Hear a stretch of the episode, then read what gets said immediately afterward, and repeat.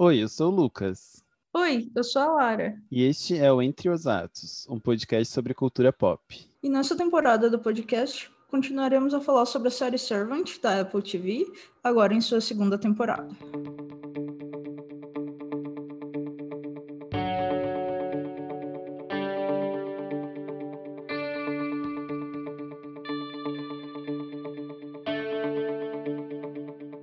Pessoal! Então, estamos aqui para conversar sobre o quinto episódio da segunda temporada de Servant, intitulado Cake ou Bolo.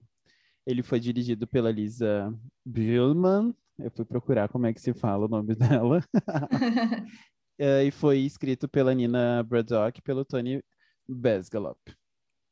E como sinopse temos... Dorothy Chan recebe uma encomenda inesperada. Seria um sinal sobre o paradeiro de Jericho? Enquanto isso, Liane está decidida. Vai assar um bolo. Bem quando a gente achava que não podia ter mais emoção do que o episódio anterior, né? Fomos surpreendidos mais uma vez com o episódio Nossa. com muita coisa acontecendo.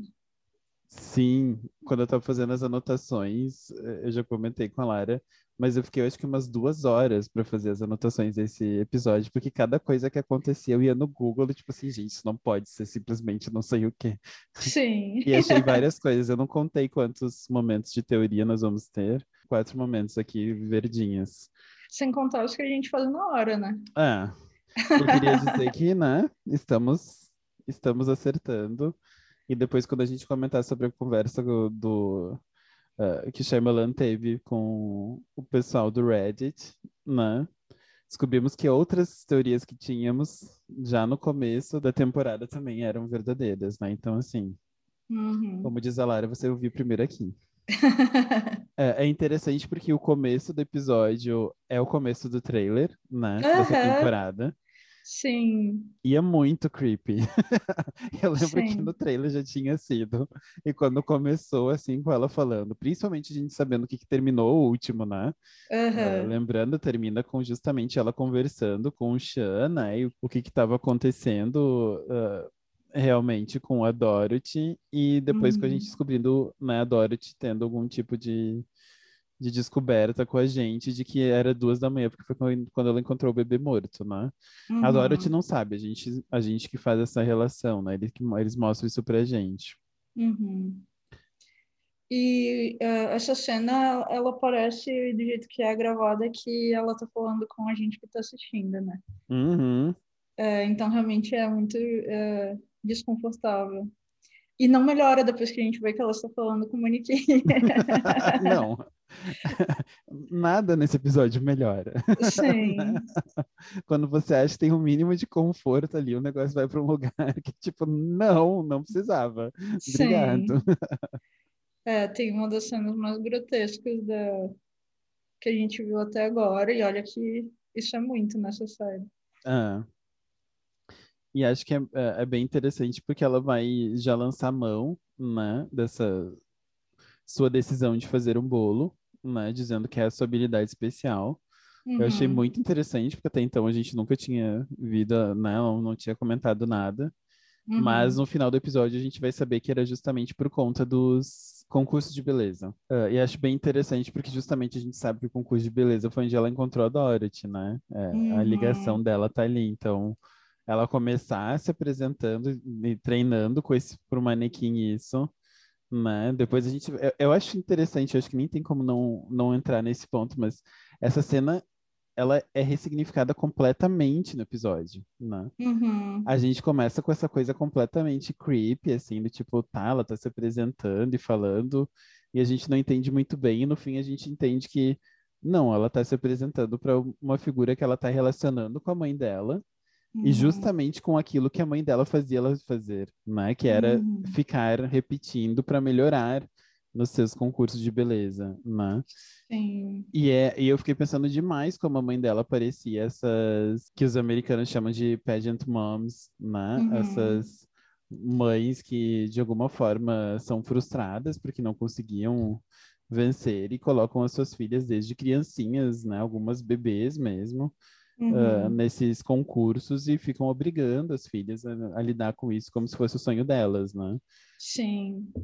É, tem muita, assim, faz muito parte da cultura americana, mesmo como você falou, porque tem casos muito famosos, como o da Jean, Jean Benet, que, que era uma menina dessas, que era de uma família rica, e a mãe era meio que gerente dela, assim. E aí a, a menina acabou morrendo dentro de casa e a família criou todo um, um plot para encobrir o caso. E até hoje não, não se sabe direito é, quem que foi que matou, mas a mãe foi muito perseguida por isso, por ser muito rigorosa e tal, uhum. acabou se tornando uma suspeita porque, enfim, tinha algumas atitudes abusivas com ela por causa desses concursos, mas é, realmente não se sabe até hoje o que, que aconteceu mas é um caso que é muito, assim, como se para a gente fosse um, desses grandes casos de crime que a gente tem, como, uhum. enfim, os Nardoni, coisas assim, né?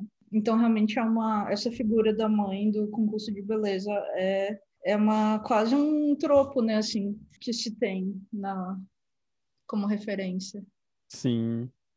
É, e eu, eu acho que quando a gente descobre, né, quando a gente volta a entender essa cena, ela fica ainda mais estranha, né? Ela causa ainda mais desconforto, assim. E foi engraçado porque a primeira vez que eu, que eu terminei, assim, de ver, eu não voltei, assim. Quando eu voltei para fazer os comentários e fazer as anotações que começou com essa cena, eu... Gente, era isso, né? E, daí, uhum. e que eu acho que é interessantíssimo, né? Esse episódio, esse, essa série em si tem toda essa capacidade, né? De ter várias camadas que você vai reassistindo e você vai fazendo conexões e você vai uhum. vendo coisas. Eu acho muito interessante. Sim. É, que nem no. É, eles usam muito essa medida para falar de, de jogos né, de videogame, o fator replay, que é o, o tanto que você vai uhum. querer é, jogar outra vez depois que você é, terminar a história principal, né? O quanto você vai querer continuar voltando. E algumas séries, mas são muito raras, conseguem ter esse efeito, né, do fator replay. E essa com certeza é uma delas. Já tô querendo ter a série inteira para ver de novo a temporada. No fluxo contém. É, para ver o que que, o que que vai ligando, né? O que que vai mudando. Sim. Bom, depois dessa cena, a, a Liane acaba notando que a porta tá destrancada, né? E é interessante porque tem uma música, né? É uma música meio religiosa, assim, no caminho dela é. até a cozinha. E Sim. que vai voltar no fim do episódio, né? Uhum. O último momento dela também é com essa mesma música, assim. Eu achei muito interessante. É, parece que é uma composição do Mozart, que é alguma coisa, é um, um, tipo de requiem. Então, as pessoas também estão falando bastante sobre isso, né? Porque requiem são músicas uh, feitas por pessoas mortas. Uhum. Uh, então as pessoas também estão especulando muito sobre o significado dessa dessa ser a música que a Dorothy está escutando. Sim. É, né? Porque é isso, a gente descobre que é ela que está escutando, né? Quando ela vê uhum. a Liane, ela desliga, assim. Sim. e, e, daí a Dorothy, sendo a Dorothy, obviamente, ela trata a Liane como tipo, oi, amiga, quanto tempo? Ah, sim. Nada aconteceu. Sim, eu, eu amo que ela diz, ai, a gente esqueceu de você no final de semana. Nossa, sério, eu fiquei muito revoltada. Tadinha da Liane, um bebezinho. E, tipo, eu te enterrei vivo e depois te esqueci dois dias lá em cima, trancada no, Sim. no sótão. E, tipo, Ai. Mas tá tudo bem porque eu tô fazendo panqueca, tá? eu sempre, eu cito esse tweet uh, dia sim, dia não, mas eu... nossa amizade nunca mais foi a mesma depois que ele tentou me matar. Esse é muito o espírito da Eliane, né? Nossa! Esse episódio. Nossa, eu acho que resume muito bem. E eu acho que é interessante que nós, uh, de novo, isso junta com a, com a entrevista do Shyamalan, ele não precisa mostrar pra gente, em termos dos personagens, que eles estão colocando limites para Liane, né? Então, ela simplesmente olha para a porta e vê o cadeado e a gente já sabe hum. o que aquilo significa. Né? Sim.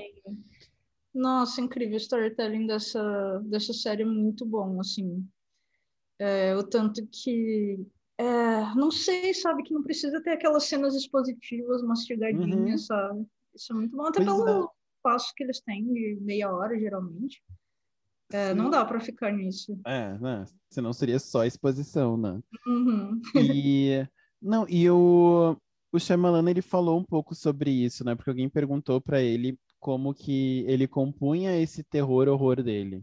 Uhum. E ele falou muito sobre essa noção, justamente com uh, falando sobre a vila, de que é mais assustador não colocar as coisas explícitas, Uhum. fazer com que você tenha que completar elas, Uhum. né? Porque é isso, você vê o cadeado e ninguém fala sobre o cadeado. Então é Uhum. fica mais, né? Porque é, a primeira reação, por exemplo, sei lá, se eu tivesse, que eu chegasse em casa, tivesse um cadeado que não pudesse sair, seria conversar sobre, mas o não conversar sobre aquilo, né? O ficar implícito as coisas, eu acho que é pior. E, Uhum. e ele fala sobre isso numa das cenas da vila, que um personagem, ele é ah, esfaqueado e a gente não vê ele sendo esfaqueado. A Uhum. gente vê ele olhando para a barriga e a faca saindo da Uhum. barriga. Uhum. E aquilo é muito mais assustador, muito mais, né? Tem muito mais impacto do que a gente vê realmente uma pessoa esfaqueando ele por trás ou qualquer coisa, né? Então ele Uhum. falou bastante sobre isso, sobre o quanto ele fica pensando em como tirar o foco de certas coisas, né? Para que a gente não tenha esse acesso, é que produz essa sensação, né? Uhum. esse momento de a gente preen- ter que preencher aquilo, né? E o preencher aquilo é o que traz essa ideia de não, né? Que é, por exemplo, a noção própria do de quando a gente chega no porão, né? A gente não precisa ver a, a, a Dorothy cavando o porão, enterrando a Liane viva. Sim, sim. É muito Uhum. mais assustador ver aquele chão com aquele tubo, Aham. Né? Então, é, eu acho que é, é muito, muito, muito interessante, assim. Eu vou ir soltando algumas coisas que eu acho interessantes dessa conversa com o Shyamalan durante, assim, porque eu acho que fica mais, mais interessante. Por favor. E daí a Dorothy, sendo a Dorothy, ela fala, ah, então posso começar a fazer as panquecas, e ela faz isso apontando uma faca. Aham. Aí, ela rapidamente percebe que talvez você não queira que a mulher que tentou te matar dias atrás esteja com uma faca na mão, né? E a capacidade da Lauren Ambrose de fazer essas cenas Uhum. sem ser completamente uma coisa do tipo, haha, né, gargalhada, mas Sim. mantendo esse nível de terror e horror que é a pessoa que te enterrou viva tá te apontando uma faca na cozinha. E numa Sim. cozinha que você não pode escapar, porque a gente acabou de ver que tem um cadeado, né? Uhum. Muito interessante. Ah, e aí a gente vê em seguida que ela chamou o Toby, né? Ela novamente fazendo essa manipulação emocional com, com a Aliene, mas também com o Toby. É, e como a última vez que a gente viu ele, ele estava muito furioso com ter sido usado, né, para fazer o sequestro e tal. Eu fiquei muito pensando quando ele chegou assim, ah, o que que eles falaram para ele, né? E a gente vai descobrir mais tarde no episódio. É, mas aí ele chega para para tomar café com a Liane e tal, e para fazer esse meio de campo aí para Dorothy. Uhum. E a gente também vê o, o Sean no porão, fazendo a dieta do Julian, né? De suco de uva pela manhã. E comendo, ah, continuando com a sua charcutaria, né? Aham. É só e olhando pro e aí de novo, né? Olhando para esse buraco que até então a gente não vê que ele, né? O buraco a gente só vê quando ele sai, assim. Sim. Mas antes de entrar em tudo isso, eu queria voltar para a cena e pro primeiro momento de teoria do Lucas, Uhum. que é e eu, eu, eu fui atrás porque eu achei muito muito esquisito, que é o quanto a Dorothy salienta a noção dos mirtilos e de Hum. botar ou não mirtilo na panqueca e se eles vão botar do lado ou não, né? O que que você vai colocar na panqueca. Uhum. E daí, obviamente, eu fui pro, pro meu amigo Google procurar sobre blueberries e o que tinha mais. E daí é muito, muito, muito interessante. Hum. Por quê? Primeiro, a blueberry, né, que ela tá falando, que a gente traduz como mirtilo, não seria necessariamente a mesma coisa, mas é o que a gente tem acesso aqui no Brasil. Ela simplesmente simboliza o enfraquecimento da vitalidade, seguido imediatamente de uma de uma melhora. Hum. Na, Interessante. na. Mas também tem toda uma relação de outras, né, de outras dessas, da, dessas partes da família da, da Blairy, das Berries, né, que estão relacionadas diretamente, primeiro, com Lucifer, ele mesmo. Então, a Blackberry, por exemplo, uh, se fala que ela era uma, uma fruta colorida, muito gostosa, e quando Lúcifer cai do céu, hum. ele faz ela ficar preta. Interessante. Então, a Blackberry ela é muito relacionada à ideia de maus presságios, de tristeza e de negligência e intolerância religiosa. Nossa. Então, assim, né, é óbvio que eles não precisam seguir na tendência de dizer, ah, vamos botar uma Blackberry. Então, eu fiquei pensando sobre o quanto, né, a Blueberry, que é muito próxima e parecida, tá dentro dessa noção também. E eu achei interessante porque junta com aquela conversa da Dorothy com a Liane no episódio passado, né? Do se você quer misturar a religião ou não com as coisas, me pareceu um pouco essa metáfora, né? uhum. né? Se você Sim. quer comer a panqueca misturando ou não essas coisas, também pode ser um pouco essa noção de se você vai né, adentrar no, no nosso jogo ou não. Né? Eu achei bem, uh, bem interessante, assim. E e daí, junto com isso, tem toda uma questão de, de que a, o mirtilo, né, ele representaria também uma construção em relação a uma necessidade de solidão. Né? Então, é um momento que a gente precisaria estar com nós mesmos para tomar sentido na nossa própria vida. E eu fiquei pensando direto, ela falando tudo isso, alieno com uma cara de eu preferia estar morta lá em cima, Uhum. E o uhum. Xian também lá embaixo tentando processar, né? E Sim. o quanto daí a Dorothy faz meio que uma oposição a esse uso do mirtilo ou não, né? E daí eu também fiquei pensando nessa outra posição possível, né? De entender esse querer o mirtilo ou não na sua panqueca, como você querer um espaço próprio de solidão para lidar com essas coisas ou não, né? Uhum. E junto com isso, a gente vê na mesa um outro tipo de berry, que é o strawberry, né? Que é o morango e que faz uma completa oposição ao mirtilo. Porque o morango ele é relacionado diretamente a ideias positivas, né? E ele tem toda uma relação com o cristianismo, porque a folha do morango, ela é em formato de tríade, tipo, ela, uma folha são três.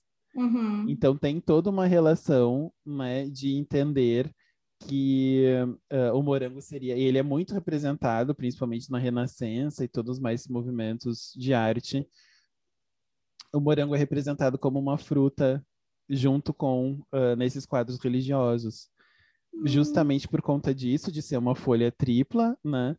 E porque essa questão dos morangos nascerem embaixo das folhas. Então, eles são protegidos e falaria também um pouco sobre essa noção, né, de uma pureza ou de algum tipo de, né, de relação de um caráter mais modesto, de modéstia. Então, é, nós temos aqui uma fruta que claramente está associada com Liane e a outra com a Dorothy. É? Nossa, muito interessante. Eu só, eu só hum. queria ter esse momento para dizer para as pessoas do Reddit, tipo, gente, eles continuam falando sobre comidas e simbolismos. Sim. Vocês que não estão parando para prestar atenção. É, eu ouvi também essa, vi essa crítica no Reddit, também fiquei sem entender como assim, uh, as pessoas dizendo que, sei lá, a comida teria perdido espaço na metáfora da comida nessa temporada. Ela nunca teve tão viva. Sim, a gente passou, sei lá, duas horas do, dos cinco horas do episódio antigo falando justamente sobre a relação da carne e da questão de querer manter né, uma carne prolongada, querer uhum. manter o uhum. gosto, querer manter essa relação e tal com a charcutaria e também com ovo, né? Uhum. Do século, centenário, agora eu não lembro muito qual é a relação, mas. Então, assim, para mim ficou muito claro. E ela não oferece o morango, ela oferece uhum. o mirtilo, né? Uhum. E eu achei interessante, porque, né, o, uh, que no final de contas tá ali, né? Tá na mesa, né? É, é, é, eu acho muito interessante. Uhum. Enfim, esse foi o... a primeira parte de teorias. Eu tô fascinada, na verdade, porque eu realmente passou completamente batido para mim é, a relação do café da manhã É, a única coisa que eu pensei, assim, primeiro que o Toby está comendo como se tivesse uh, estado em cativeiro ele, né? uh, mas segundo que tem essa fruta estranha que parece um tomate, mas pode ser um caqui também. Que, enfim, o tomate a gente já viu aparecendo várias vezes associado a liane também, mas ele não caberia nesse tipo de refeição de café da manhã, então eu achei muito deslocado, assim. Mas não tinha pensado sobre as frutas principais, que são as que a gente é chamado a atenção mesmo nesse momento. É, ali pelos 4,53, 55, é quando ela coloca, é justamente. Agora eu tava vendo, o morango fica pro lado da Liane e o uhum. mirtilo fica pro lado do Toby. É, uhum. é muito interessante, assim, o e também Sim. tem essa justaposição agora, nossa, né? A gente vai abrindo as caixas. A Liane tá com uma cor rosinha. Uhum, e o Toby tá de azul. Uhum. Né? Que também contrasta com essa, com as, com as frutas, assim. É verdade. Uh, bom, eu achei interessante que o Chan tá tão dentro, né, dessa dieta do, do Julian, como você disse, que ele toma um medicamento Sim. junto com um vinho? pois é. Eu acredito que pode ser alguma coisa para mão dele, né? Então, é pior ainda, né? Porque se é algum tipo de antibiótico. Sim. E que, inclusive, se eles nunca vão no médico, eu não sei como eles arranjam, né? Pois é, porque desde o primeiro, né? Tem vários. Eh, eu tava revendo o episódio do. Onde a gente descobre sobre os abortos. E dentro do, da gaveta dele tem, né, prescrição médica, esses amarelinhos, assim, que a gente vê nos, nos filmes americanos. Então, Interessante. Então, na real, me chocou mais por ele estar tomando junto com uma bebida, né, porque... Sim. Enfim, como você disse, pode ser muito bem para mão, mas assim, gente, se é para mão, não pode estar tá tomando com bebida, amigo. Sim.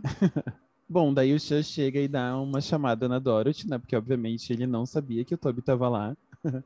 Dá pra notar que a Dorothy de novo tá fazendo tudo sozinha, né?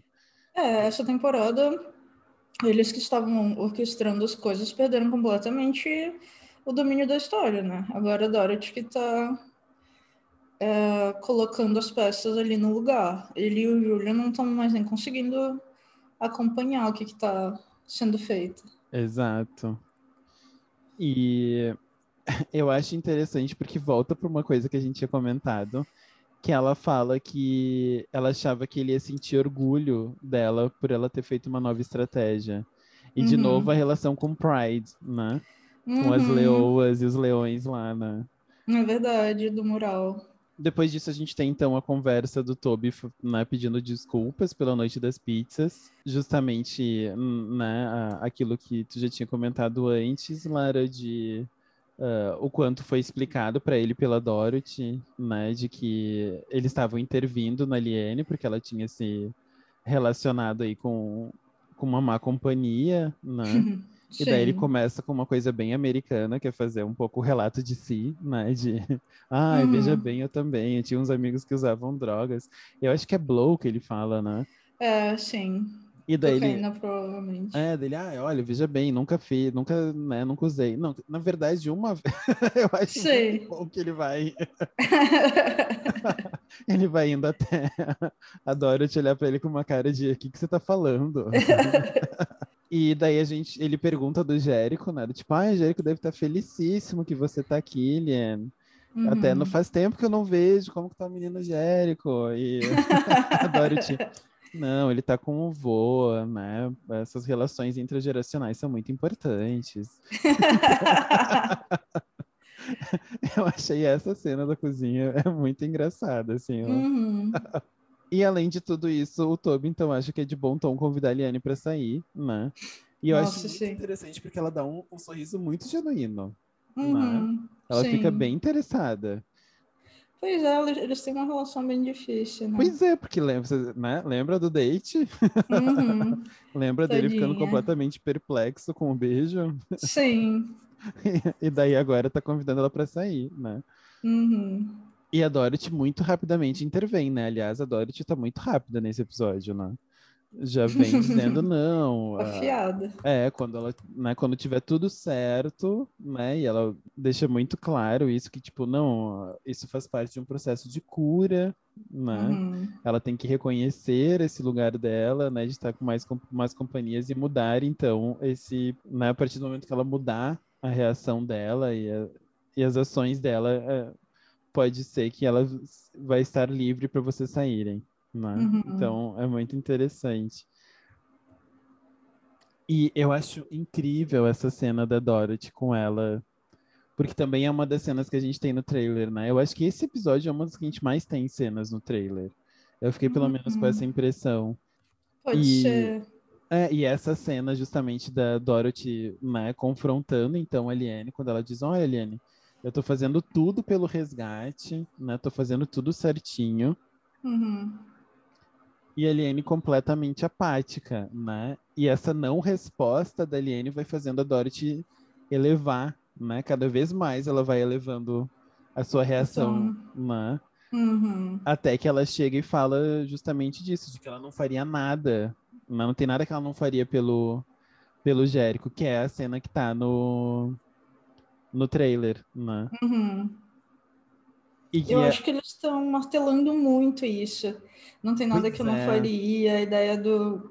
Quando a primeira conversa que a gente vê eles tendo, se, é, se é ela dela falando que se, se suicidaria. Essa tecla tá aparecendo demais. Eu acho que tem muito a ver com um twist que a gente vai ter nessa temporada ainda. Pois é, também acho. E eu adoro que Liene é eu nas brigas, né? Ela fala, ah, pode me trancar. Tipo, não vou gastar saliva, amiga. Sim. O que, que você vai fazer? Me enterrar viva? Ah, outro. É, pois é. Pobrezinha. É, a gente vê então que eles fizeram um combinado né, com a Liane, que ela pode sair de vez em quando, mas que fica claro que ela continua 100% uh, é, cativa deles. Muito. Ah, você pode dar umas andadas aí pela casa, tá? Uhum. É, é tipo pai e mãe quando vão sair não vão te levar. E daí era tipo assim, ah, você não vai poder ir, mas você pode ficar aí. Pode fazer o que quiser. Desde que seja trancado dentro de casa. Sim. Antes disso, eu, eu tinha esquecido, tem um, um, quarto, um quinto momento de teorias do Lucas, que é com a Aliene listando os ingredientes do bolo. Uhum. É logo ela... em seguida. É, é justamente depois dessa cena, antes de, de acontecer uh, da carta, né? Dessa encomenda chegar. Uhum. E ela, ela vai falar sobre três, né? A manteiga, né? Que eu acho que a gente não precisa entrar em detalhes, porque eu acho que a manteiga, se tiver algum simbolismo, eu não procurei. Mas ela fala de Damasco e Tâmara. Uhum. E, obviamente, como metade da minha vida é ficar procurando coisas no Google, é muito interessante, porque os dois são ligados com a ideia da fecundação, da fertilidade e da vida. Hum. Só que o Damasco tem uma relação com Vênus. Ele é muito ligado com um, um, Ele é entendido enquanto um símbolo sexual feminino e um acordar a paixão e o desejo carnal. Hum. Por outro lado, a Tâmara é muito ligada com o masculino. E com essa noção também de uma. Uh, a palavra que mais achei definindo era auspiciosidade, né? Hum. Porque a tâmara, ela é uma...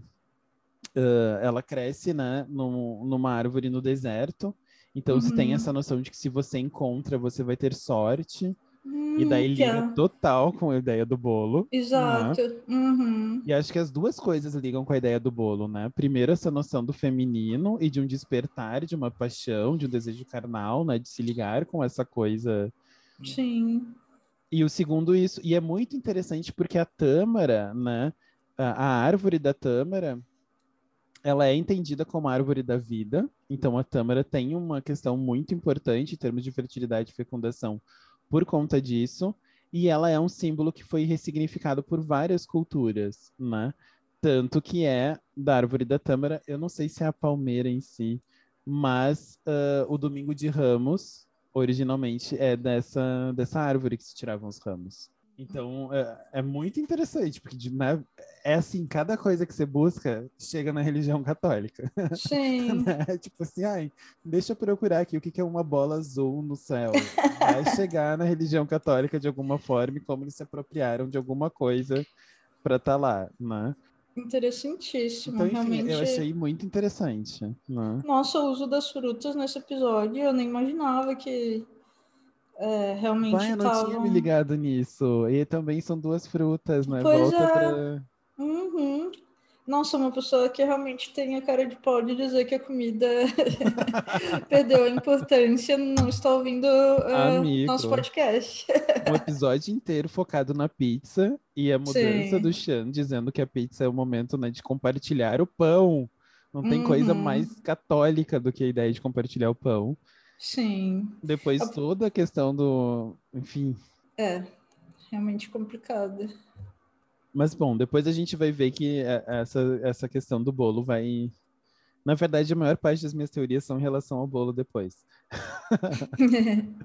Mas, né, fechando isso, ela lista e a gente passa já para a cena da porta. E é interessante só um outro comentário que ela faz essa lista na frente da, da manequim, né? Sim. Tudo uhum. que ela uhum. fala desse bolo tá nos dando várias indicações, né? Que tem a ver com essa boneca ali, assim.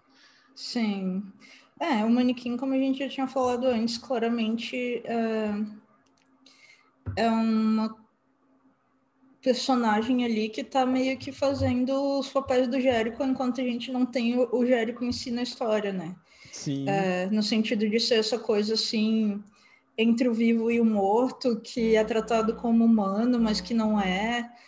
é claramente é, tá preenchendo essa lacuna que a ausência do Jericho deixou na história, né? Uhum, uhum. Não tinha parado. É, e cada um tem um tipo de relação, como o Jericho na primeira temporada, né? Uhum. Cada um tá estabelecendo um tipo de relação com aquele manequim que é completamente diferente uhum. né? Não só em termos da própria relação, mas em termos de nome, né? Sim. Chama de uma coisa, ela chama de outra, a Dorothy não dá nome, fica com uma coisa meio ambígua. Uhum. nossa, realmente. Uh, daí a gente corta, né, para a cena do que chega uma encomenda.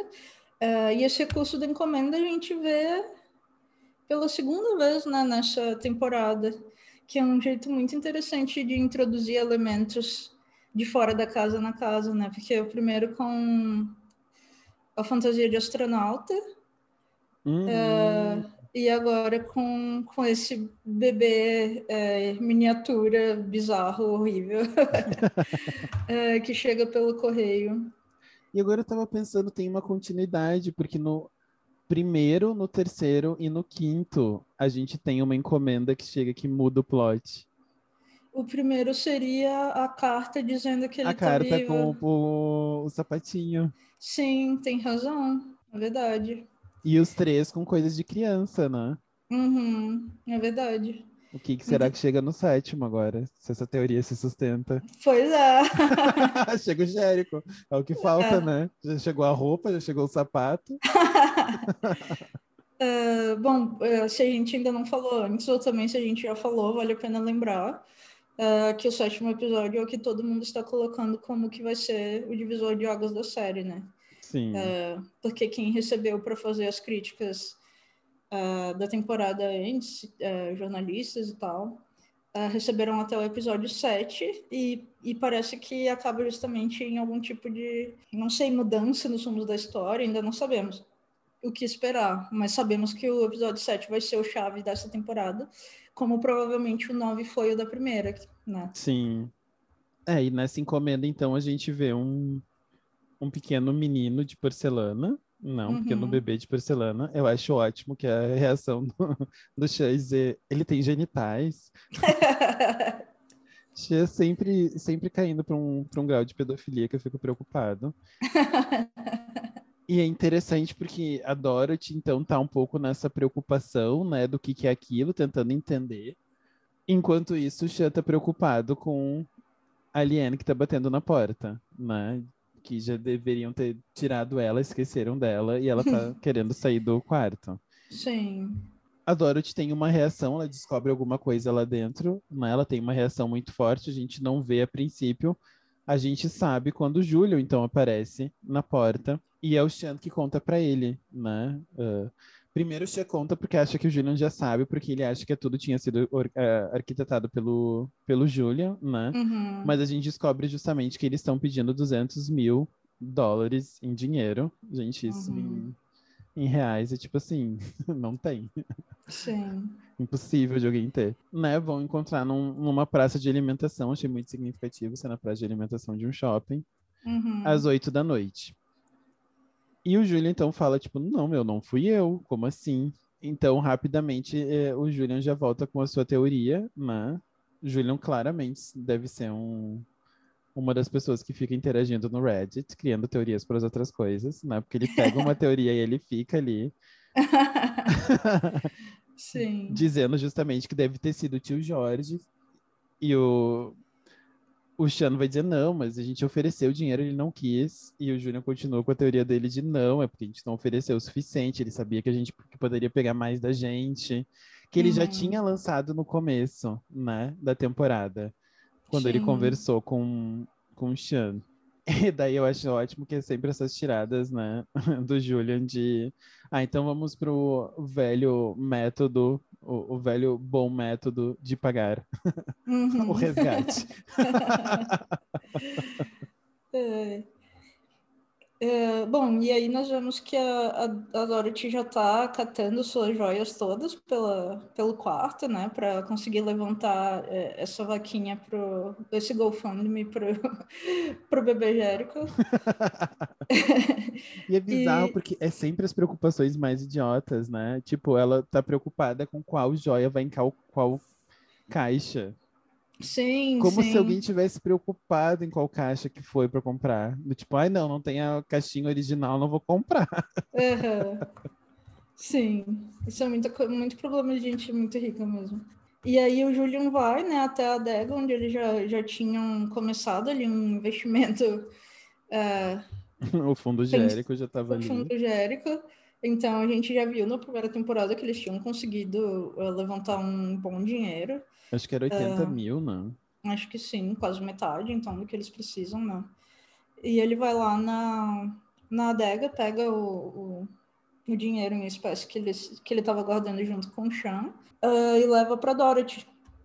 Então, eu queria falar uma coisa, porque é, para mim, enquanto uma pessoa pobre, é, é meio absurdo, mas, tipo, eles deixaram trabalhadores naquela adega sabe? Uhum. Trabalhando lá sem supervisão durante dias. Sim. Com uma coisa que estava completamente acessível. É muito uma não preocupação de gente, de gente rica. Do tipo assim, Sim. ah, eu vou ter dinheiro em casa e alguém vai, vai roubar. Sim. a primeira preocupação na vida seria esconder esse dinheiro num lugar que não tivesse acessível. Uhum. Imagina, botaram gente lá embaixo, sem supervisão nem nada, um lugar super fechado, sabe? Sim. Com certeza. É, eu estava até falando quando a gente estava vendo esse episódio que todas as vezes que eu precisei sacar dinheiro para alguma coisa, sacava, sei lá, 80 reais no caixa eletrônico, saía na, nas ruas assim, gente. como se tivesse um alvo nas minhas costas, sabe? Mas eu lembro quando eu tinha que sacar o dinheiro do. Uh, para pagar o aluguel. Uhum. E era tipo assim, 500 reais. E eu saía como se eu tivesse com um milhão de reais, assim. E era, sei Sim. lá, era um caixa eletrônico a uma quadra da minha casa. Uhum. E eu saía andando, assim. Eu lembrei muito do, do episódio do How I Met Your Mother, que o, o Marshall, ele vira o cara das apostas, porque ele tem que virar algum tipo de cara dentro do escritório. Então uhum. ele fica o uhum. cara das apostas. E daí uhum. ele chega um ponto que ele conta e ele tá com, sei lá, 80 mil dólares. Sim. Tem que chegar em casa com esses 80 mil e ele tá andando na rua completamente suado. É, era a mesma sensação, só que era com, tipo, muito menos dinheiro. Sim, exato. Nossa, eu, eu, eu, pensei muito nisso, assim, é, o quanto que eu ficava apavorada. Parecia que as pessoas todas podiam saber que eu tinha algum dinheiro. Uhum. E, e, nem era muito, assim, mas, é, enfim, faria falta, né? Ao contrário deles, que claramente por exemplo, ela, uh, o Sean tirou dinheiro da conta deles e ela nunca nem percebeu. Tipo, ele uhum. fala, ah, fiz um saque de 8 mil, você até lembra na primeira temporada. é, fiz um saque de 8 mil para ela não ficar achando suspeita. Sim. Amigos. que tipo Gente. de relação, né? E daí é. tem uma coisa que eu achei muito interessante, que ela fala, né, que ela, ah, eu sempre disse pro Chan que se você não tem dinheiro líquido, você é paupérrimo. E é essa uhum. tradução, né? Porque ela uhum. usa uh, popper. Uhum. E eu fui atrás, porque era uma palavra que eu não conhecia, né? Uhum. E a definição em si da palavra, no inglês, é aquele que, que sobrevive através da caridade. Hum, então seria uma espécie quase de pedinte, assim. Exato. Uhum. É, é justamente essa noção. E eu achei muito, muito, muito interessante o uso da palavra, né? Porque não é só essa Uhum. noção de alguém que não tem muito, não tem nada de dinheiro, mas essa noção de alguém que precisa de caridade, que daí volta para todas as, as implicações religiosas, né? Uhum, Com certeza. E é, todas as cenas que a Dorothy tem com o Julian é, claramente estão marcando a diferença que ela tem de tratamento e de respeito com o Julian e com o Sean, né? É, Nossa, então, muito. sempre fica, enfim, explícito que ela tem, assim, uma preferência, um respeito pelo Julian que ela claramente não tem pelo Sean. Eu passei a semana inteira numa crise pessoal em relação a relacionamentos, mas a todo momento eu tava vendo esse episódio pensando, gente, é um relacionamento que não funciona para nenhum dos dois. Uhum. Né? Porque ela não trata ele bem, ele não trata ela bem. Uhum. tipo, eles não têm. é, E, eu já- e a gente já falou sobre isso em, ah, quando a gente estava confabulando sobre a segunda temporada e sobre ah, essa relação dos dois. Tipo, eu tenho muito interesse em saber como que eles se conheceram, como que isso virou um relacionamento. Porque Uhum. pra mim tem muito mais uma noção de a gente pode dar certo juntos em termos de um casal de sucesso do que necessariamente uma vontade dos dois, sabe? Tipo um Uhum. amor, algum tipo. Tanto que a gente comentou muito do primeiro episódio dessa segunda temporada, porque foi o primeiro momento que a gente viu um sendo vulnerável com o outro. Sim. Que a gente Uhum. finalmente viu algum tipo de relação com os dois, assim, que era tipo, nossa, eles estão se abrindo, né? Eles estão. Parece que finalmente sendo um casal. né? Uhum. E tem duas coisas que agora, ouvindo você, eu pensei. Uma é que nessa temporada a gente tem um indício de que eles têm um relacionamento muito antigo. Porque ele, ele fala de outro lugar que eles moraram juntos, ele fala que Esperaram, poderia- né, pra, pra esperaram. engravidar. Porque senão seria é, suicídio na carreira dela. Então a gente sabe que realmente isso já é uma é, história bem antiga. E a, a segunda coisa é que eu acho que cada vez mais a gente está recebendo as indicações também de que eles estão juntos por culpas que a gente ainda não, não conhece. Uhum. Ah, porque a única Pode coisa que ser. pode sustentar esse casal nessa altura é eles terem tanta culpa um em relação ao outro que eles não conseguem, sabe? Por isso eu acho que a Uhum. gente vai ver algum tipo aí de coisa que o Sean fez. Isso é uma coisa que se especula desde a primeira temporada, né? Mas, mas eu acho que não foi assim uma traição, sei lá, tipo, adultério, não. Eu acho que foi uma coisa muito mais grave que, que fez ele ficar com ela, enfrentar tudo isso, sabe? Sim. É, você sempre enfatizou bastante, principalmente na primeira temporada, o quanto ele tinha essa necessidade de fazer ela estar bem, né? Uhum, E que não era uma necessidade do tipo carinhosa, né? uhum. É quase essa necessidade de um manter o- uma, algum tipo de, né, de um status quo de que está tudo bem para a sociedade, né? Uhum. E agora você falando, eu lembrei de, uma, de um outro comentário por causa dessa cena em si, né? Quando ela tá conversando com o Julian, que é perguntaram para o Shyamalan qual o tipo de influência que tinha questões internacionais, tipo arte, cinema internacional, dentro da obra dele. Uhum. E uma das coisas que ele falou foi de um filme alemão, né? Vocês podem, a- a- eu vou linkar a, a conversa, eu não fui atrás do filme em si, Mas ele falou de um filme alemão que foi justamente a filha dele que mandou para ele, que ela viu na escola de cinema e falou que ele precisava ver. Nesse filme existia muito esse contraste de cores e de texturas. Uhum. E daí lembra que a gente já falou várias vezes dos papéis de parede? Uhum. Ele disse que não é proposital, ele pediu isso.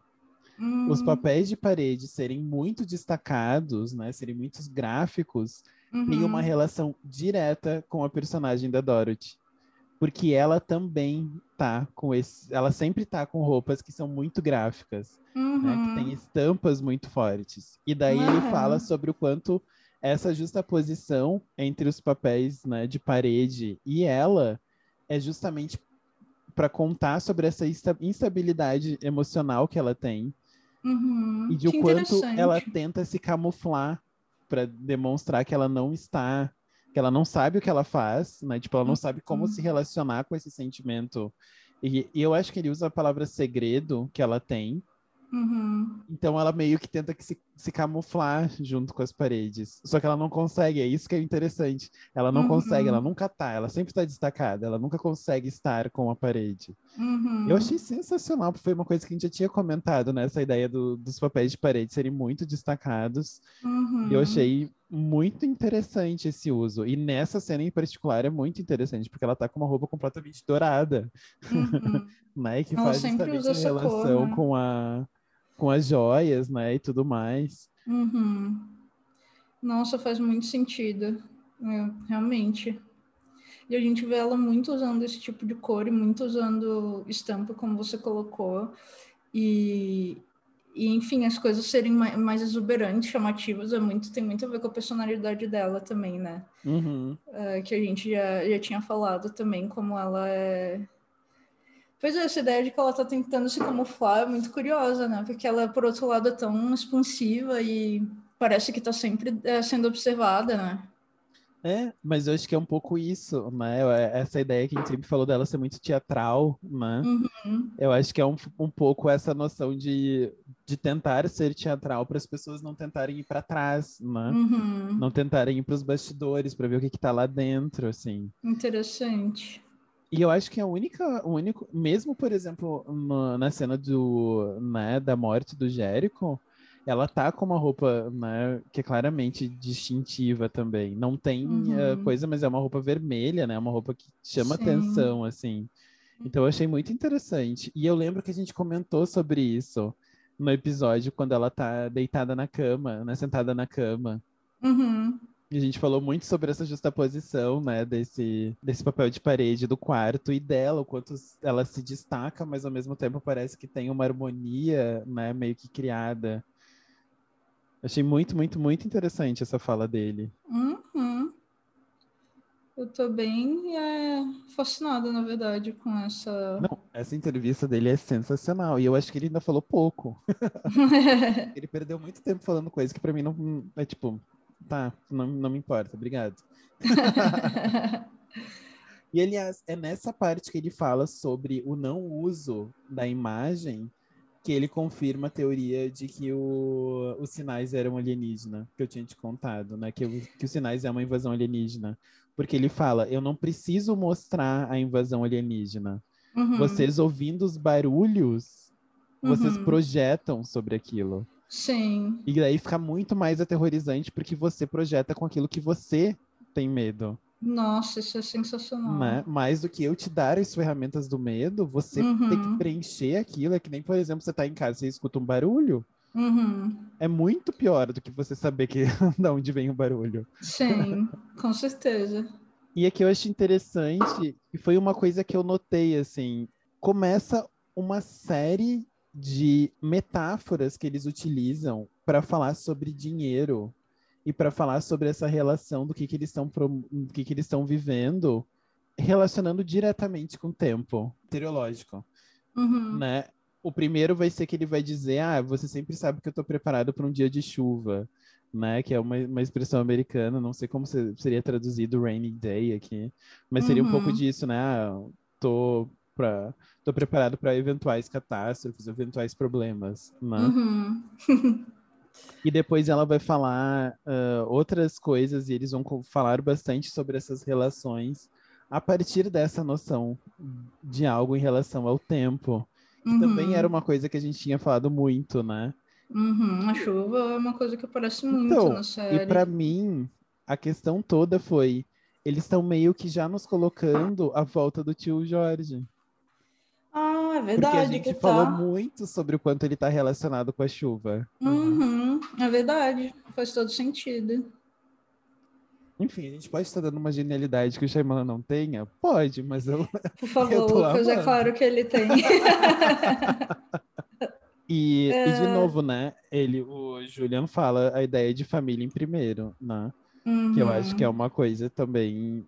E daí pode se eventualmente especular sobre algum tipo de reação, né? Se a gente vai para essa teoria que as pessoas estão tendo que todos vão, né, estão mortos, isso junta com essa pode ser um, um, tipo de reação que o Julian pode ter tido, né? Uhum. Se a Dorothy fez qualquer coisa. É verdade. Né? Porque estão sempre eles estão sempre nessa relação muito forte, né? Eu estava reparando que é, tem uma cena que passa pela TV e as pessoas também já, já demonstraram bastante que as coisas que a gente vê na TV como notícias, né, tem algum paralelo com o plot do episódio ou da série mesmo, mas nem, nem era sobre essa reportagem que eu ia falar. É, é que a gente passa por algumas coisas, alguns detalhes da casa que não dá para ver com nitidez o suficiente, mas, por exemplo, a gente passa por dois diplomas que dá para a gente especular que sejam dos dois então, talvez uh, eles tenham se conhecido na faculdade, não sei, não dá para ver direito o nome da faculdade que está que tá nos diplomas. Uhum. Mas, enfim, eu achei interessante que são uns detalhes que claramente não estão gratuitos aí. É, não, não estão. Porque daí vem uma outra coisa da conversa com o Shyamalan. Uh, porque perguntaram para ele do porquê escolher uma casa, né? Por que ficar só na casa. Uhum. E ele falou uma das, uma das coisas que eu acho que é mais óbvias, que é a ideia de controle criativo, né? Uhum. Você tá num lugar só. Mas também ele falou sobre a ideia de o quanto ele queria explorar construir uma história com apenas quatro personagens principais. Uhum. Então isso já coloca muito claramente que se tem alguma coisa sobre essa história é sobre a Liane, a Dorothy, o Sean e o Julian. Né? Uhum. É sobre os quatro. Uhum. E uma outra coisa que ele falou que eu achei muito interessante, né? Porque daí juntou com uma outra pergunta sobre como que ele prepara roteiro e tudo mais. Que ele falou que o que ele fez agora em relação a Servant, ele já tinha testado antes na visita. Uhum. Porque na visita foi isso, ele alugou aquela casa por um, uhum. por um ano uhum. e eles iam regravando cenas. Né? Então ele guardou, ele, ele alugou essa casa por um bom tempo para a casa se manter na forma como ela estava uhum. e ele poder voltar e regravar. E ele falou que isso acontece demais em Servant. Hum, Eles voltam, regravam. Então ele falou sobre, por exemplo, o quanto que antes de qualquer temporada todos os roteiros são finalizados. Ele não escreve roteiros durante a temporada. Uhum. Então, por exemplo, ele falou que agora eles já finalizaram os, três, os dez roteiros da terceira temporada. Uhum. Ele está no processo de escolher os diretores. Uhum. E o que acontece é que todos os diretores têm acesso aos roteiros. Uhum. Para eles conversarem entre si e falarem, por exemplo, ah, ali na terceira, nesse terceiro episódio, se você puder mostrar isso, porque isso Nossa. se no meu episódio. Então, assim. Sensacional. Essa ideia de teoria da conspiração, de ficar olhando cada uma, é. vale, gente. Vale, porque é, é, é a intenção. Né? Nossa, e tem tudo a ver com aquilo que a gente já tinha falado também, de ele ter uh, dito que isso era um projeto de comunidade, que ele queria uhum, uhum. Uh, que, que fosse uma espécie de escola, onde, enfim, as pessoas pudessem aprender com ele, mas ele também. Uh, esse negócio, essa ideia do projeto coletivo, assim, que um, como a gente colocou, eu acho que a cultura norte-americana e, e ocidental do norte, assim, em geral, não tem essa ideia de coletividade, sabe? Uhum. Que, que se tem em outros, uh, em outros lugares, então é muito legal ver, ver que ele está investindo nisso. Mas sei lá, imagina tipo você sincronizar de algum modo ou harmonizar a visão de tantas pessoas diferentes. Que legal ver isso. Sem né? perder a unidade de cada uma, né? Porque ele fala muito de. Ele falou que se tem uma coisa que ele pede que é diferente da TV tradicional, é que ele exige muito mais de um planejamento por parte dos diretores. Uhum. Então ele pede para que eles sejam muito minuciosos nos storyboards. Uhum. E ele fala, e não é um, uma minuciosidade porque ele quer ter controle, tipo, ah, eu não gostei disso daqui, tira. Uhum. Mas é uma minuciosidade do tipo, não, se você quer. Ah, eu, eu queria ter uma câmera que desce, por exemplo, como a gente vê no começo desse episódio, né? Que desce junto com ela a escada, né? Uhum. Isso não tem problema, mas eu preciso saber isso de antemão para quando a gente chegar lá, eu ter essa estrutura preparada para a gente gravar essa cena. Sim, Então, faz é, todo sentido. E que dá sobre essa possibilidade de conversar também. né? Uhum. Quanto mais estruturado for essa possibilidade. E ele falou: não tem problema você gravar e depois descartar né, essa Uhum. tomada. Isso não tem problema, tendo os aspectos principais né, do, do roteiro. E o que ele falou que também que ele orienta muito, tanto os, os atores e as atrizes, quanto diretores e diretoras, é mais é melhor. Então, Uhum. se a gente notar que ficou muito caricato, qualquer coisa, a gente volta e regrava. Uhum. Mas não, não deixem né, se perder por achar que tem que ser alguma coisa para TV ou qualquer coisa do tipo. então, Uhum. E nesse momento ele falou muito sobre a ideia da câmera e a importância da câmera, que era uma coisa que a gente também né, falava muito, o quanto realmente é uma questão para ele, né? Uhum. Ter esse olhar de cada um e como cada um vai interpretar essa ideia da câmera. Achei muito, muito, muito interessante, assim, ele ter trazido sobre isso, né? E o quanto, então, esse lugar da casa é um pouco essa possibilidade de testar, né? Como Uhum. você disse, é uma academia, né? E daí aí ele também com- ah, compactou com a nossa ideia que a gente tinha lançado lá no começo do, da temporada. A, a ideia é que o- a primeira temporada era para a gente aprender a linguagem da série. Uhum. Então a gente aprenderia como que aqueles personagens se movimentam, o que, que acontece naquela casa e tudo mais. A partir daí, cada temporada expande um cômodo da casa Uhum. e a gente vai então aprendendo a partir dessa fluência que a gente já tem, a gente consegue fazer essas modificações. Eu achei muito lindo essa ideia dele de falar, né? Como essa Uhum. ideia da gente criar fluência nessa série e a partir disso a gente poder experimentar mais, né? Incrível. É, é, é assim, é, é apaixonante a entrevista dele, eu achei. A forma como ele fala, né? Depois, bom, com certeza é, a gente vai ficar voltando na nossa entrevista. Ainda tenho que é, assistir, mas até o final da temporada, com certeza não vão ser nossas únicas menções. Sim, é. E daí você estava falando de matéria, eu acho essa matéria sensacional, né? Uhum, Porque é- ela fala sobre encontros cegas. uhum, É interessantíssima a noção dela de se a beleza tá no olhar da pessoa, o que acontece quando não tem o olhar, né? uhum. Ela tá onde? Ela tá na conversação, ela tá no toque, ou ela tá na intuição? E a intuição Uhum. aqui que ela usa é o gut feeling.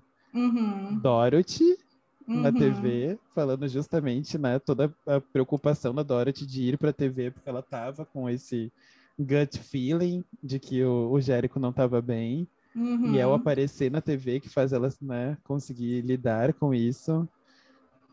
A gente vê várias vezes ela fazer menção né, nessa segunda temporada, ela conseguir sentir o Jérico, sentir o que ele tá sentindo. E agora também me ocorreu, não sei se mais pra frente isso também não vai ser, essa reportagem não vai fazer mais sentido, porque, se eu não me engano, uma das músicas que, que saíram na trilha sonora é Blinding. É, tem uma blinding. Então, acho que Hum. talvez eh, essa ideia da cegueira até possa voltar. E digo mais que pode podemos ver aí eh, experimentações com a perda de todos os sentidos em algum momento, né? Pois Porque- é, a gente já tem dois até agora, né? Pois é, então eu acho que vale a pena a gente manter aí essa possibilidade. Pois é, porque ela, ela enfatiza, né, o quanto a comida, ela tem um gosto diferente quando a gente não Uhum. enxerga, né? Realmente, não Sim. tinha parado pra pensar nisso. E as do... Bom, até agora a maior vítima do, da falta de sentido foi o Chan, né? É, eu fiquei então... pensando, agora que você tá falando, eu pensei, gente, será que o Chan agora vai ficar cego? Pois é, eu não duvido, né? Coitado, né? Já tá.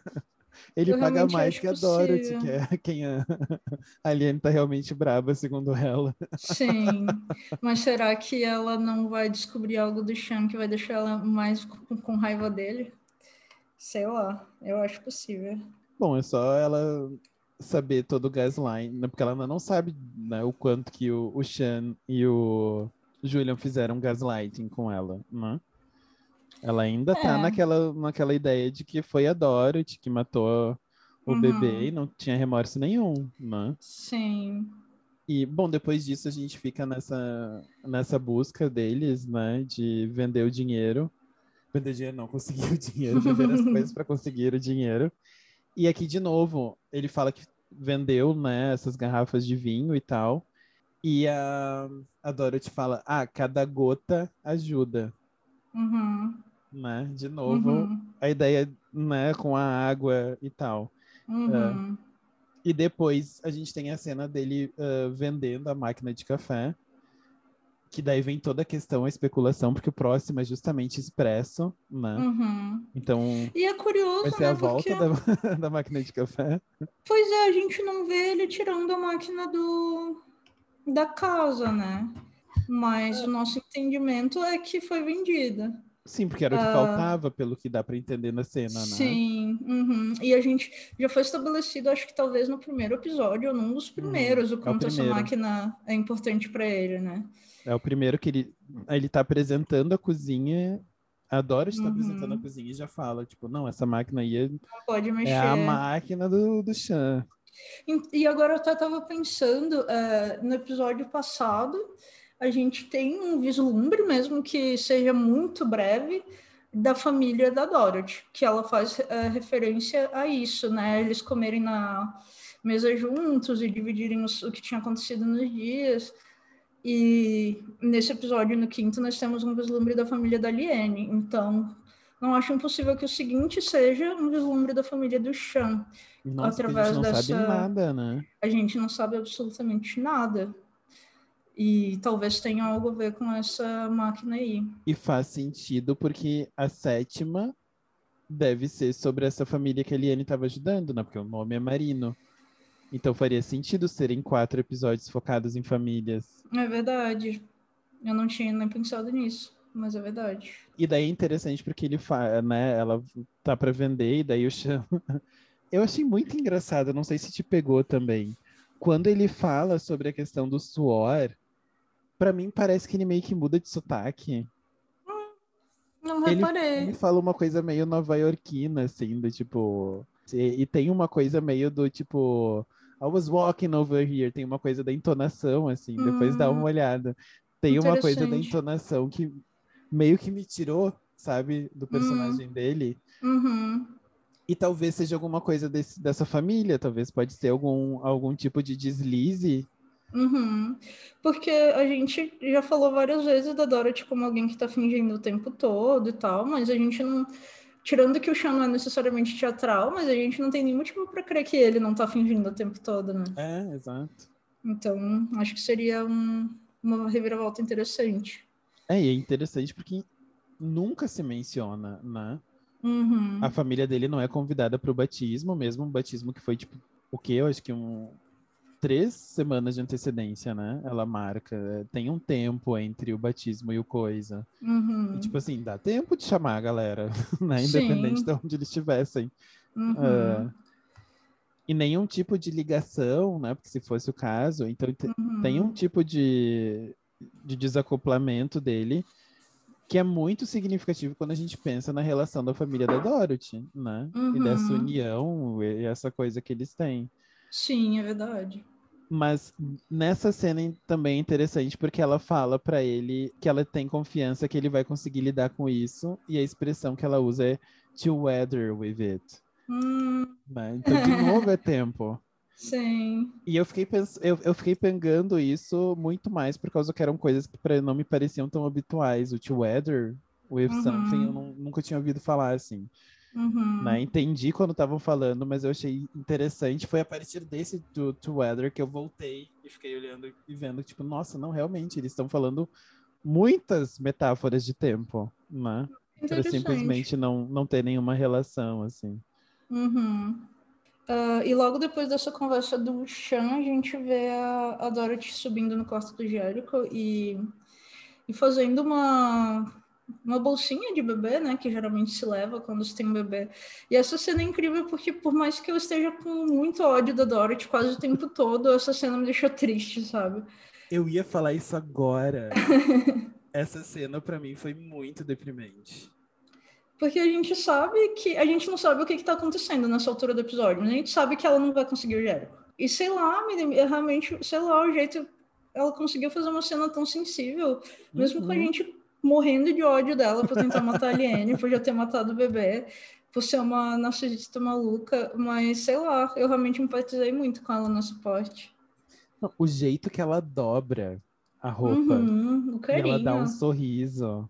Uhum. E, e, daí eu acho que é um momento, é, para mim foi um momento que eu, eu meio que lembrei, tipo assim, gente, porque acontece tanta coisa com ela, né? E, e essa coisa do I'm handling it, né? Uhum. Eu tô tomando né, as rédeas do negócio, a gente Sim. meio que esquece, a gente já comentou isso nos últimos episódios, né? A gente meio que esquece que o Julian e o Sean fizeram tudo o que fizeram com ela, né? Fizeram todo esse gaslighting com ela. Sim. Apagaram dela, né, toda essa possibilidade dela de sofrer esse luto, de entender qual era a relação dela com esse bebê. E ali, quando eu vi essa cena, meio que tudo isso voltou, assim, né? Uhum. Do tipo, gente, ela tá fazendo isso, mas ela não tem noção das coisas que estão em volta, né? Sim. Muito Veja complicado. bem, não justifica ela enterrar Aliene, mas você coloca isso dentro de um contexto, né? E a gente já falou um pouco sobre isso também, né? Sobre o quanto cada um deles está reagindo, mas falta um pouco da história para cada um deles, né? Uhum. E o que falta na história dela é o pouco né, que nos permite nesses momentos ter um pouco de empatia, né? Do tipo, nossa, Bah, cara. Uhum. é muito forte essa cena. Uhum. Alguém no Reddit, inclusive, usou uma expressão uh, num dos comentários que até, tipo, as pessoas ficaram, meu Deus, e, e, tipo, isso tinha que ser parte de um artigo científico de mídia, estudos culturais. E eu fiquei, caraca, eu sempre senti falta dessa expressão que, que ele usou. Uh, o pêndulo da empatia muda o tempo todo nessa história. Então, uma hora a gente está empatizando com a, com a Liane e tal, outra hora com a Dorothy. E a gente, não, às vezes, não para para pensar que, tipo, isso não é só uma coisa da gente com a história. Isso, é, as pessoas que estão contando essa história estão usando recursos para que a gente ativamente tenha esse sentimento, sabe? Sim. Não é uma coisa completamente é, passiva, sabe? Não, alguém pensou em mudar esse pêndulo da empatia, como ele, como ele bem usou, para um personagem ou para o outro, e vários recursos são utilizados para que isso aconteça. Então, eu achei sensacional essa expressão. Nossa, é uma ótima metáfora, né? O pêndulo. Uhum. Porque o pêndulo ele não tem lugar fixo, né? Ele sempre pode voltar uhum. ao movimento, ele pode sair daquela daquele momento dele, né? Sim, eu achei muito interessante. E eu acho interessante também que, de novo, tem essa coisa das cenas complementares que a gente vê, então, o Chan arrumando a mala de dinheiro, né? Uhum. Por um lado, a gente tem a Dorothy arrumando a mala do, do Jérico e o Chan arrumando a mala do dinheiro, né? Sim. É e o quanto essas duas cenas falam sobre o, o lugar que eles estão, né? Porque o Xia tá arrumando, falando com o Julian, né? E ele falando pro Julian, tipo, ah, isso parece meio errado. e daí o Julian, eu acho ótimo que ele fala, você tá pagando por um bebê que não é teu, como que isso seria correto? Como você se sentir bem nessa situação? Sim. Mas eu acho muito interessante essas duas cenas, né? Porque é um pouco o que, que os dois estão esperando desse encontro, né? Uhum que é completamente diferente. Sim. Uh, e bom, entre essas duas cenas tem a cena da Liene, então, começando a, a, preparar seu bolo, né? Separando os ingredientes que tem em casa e pedindo os outros. Uhum. e daí o Chan reclama, tipo, bah, hoje não tá, hoje não tá fácil, hoje não, não, não vai dar para ter esse rolê, né? E, e daí a Liane muito rapidamente chama o Toby, não, não chama o Toby para fazer qualquer coisa? Pra uhum. fazer pizza, para me sequestrar? Né? Que não pode chamar o Toby para pegar uns ingredientes para mim? Né? Sim. A Liane, nesse humor que ela tá, é, é tudo para mim. Gente, Liane me representa 100% nesse episódio. É literalmente eu negando brigas, sendo sarcástica, sarcástica ao extremo e lidando com as suas com seus traumas através de comida. Não teria como me representar mais, a não ser que ela é. tivesse uma síncope com seu o seu processo com a academia. Daí ela estaria me representando em todas as frontes. E nessa cena que a, que a Liane tá coletando os instrumentos, a gente também vê a, aquela visão meio que do buraco, ela, ela olhando para o buraco, assim como a gente viu no começo do episódio, Sean fazendo, né? Pois é, é interessante que a gente vê os dois se relacionando, mas a gente não vê a Dorothy ter esse momento, né? Uhum, exato. E aí também a gente tem um corte assim até que meio quebra assim a fluência da, da história, que simplesmente corta para para Dorothy vestindo a manequim, né, numa roupa com muita raiva assim. A, a, princípio a gente vê ela coletando esses instrumentos, depois ela fala é, esses ingredientes, depois ela fala rapidamente com o chão e depois tem um corte assim e ela tá assim brutalmente forçando uma roupa assim no manequim. Nossa, eu achei que ia perder o braço o manequim. Pois é, dá pra ver que tá meio solta, né? É. É muito curioso. É só, só corrigindo, você falou Dorothy, mas é LN. Ah, sim, desculpa. Gente ver um corte pra Dorothy. Às vezes eu troco. Mas sim, essa cena eu achei impressionante. E, e, é interessante porque ela, ela que dá o tom pro que a gente vai ver depois, né? Uhum, para essa cena do bolo. Se a gente não tivesse essa transição, a cena do bolo poderia ser muito mais tranquila, como a gente está assistindo ela, né? Uhum. Mas a gente vê que tem algum tipo de raiva, porque é o único momento que ela esboça, né, mesmo assim, para fora essa raiva. Uhum. Até então ela tá completamente apática, como a gente já falou, né? Ela não come a, as panquecas, mas ela também não faz um fuzuê para não comer as panquecas. Ela fala para outra me tranca e não faz nenhum tipo de relação. Quando ela reclama da hora, ela também reclama muito calmamente, né? Sim. Ela tá braba e a gente nota que ela tá braba pelo tom de voz, mas uhum. ela não uhum. expressa, né? Ela não não faz algum tipo de reação assim mais direta fisicamente. É, novamente um paralelo muito claro com a Dorothy, né? Que, que como você apontou, tipo, perde a paciência por qualquer coisa. é, qualquer, qualquer negativa, ela já vai subindo o tom, perdendo essa compostura, né?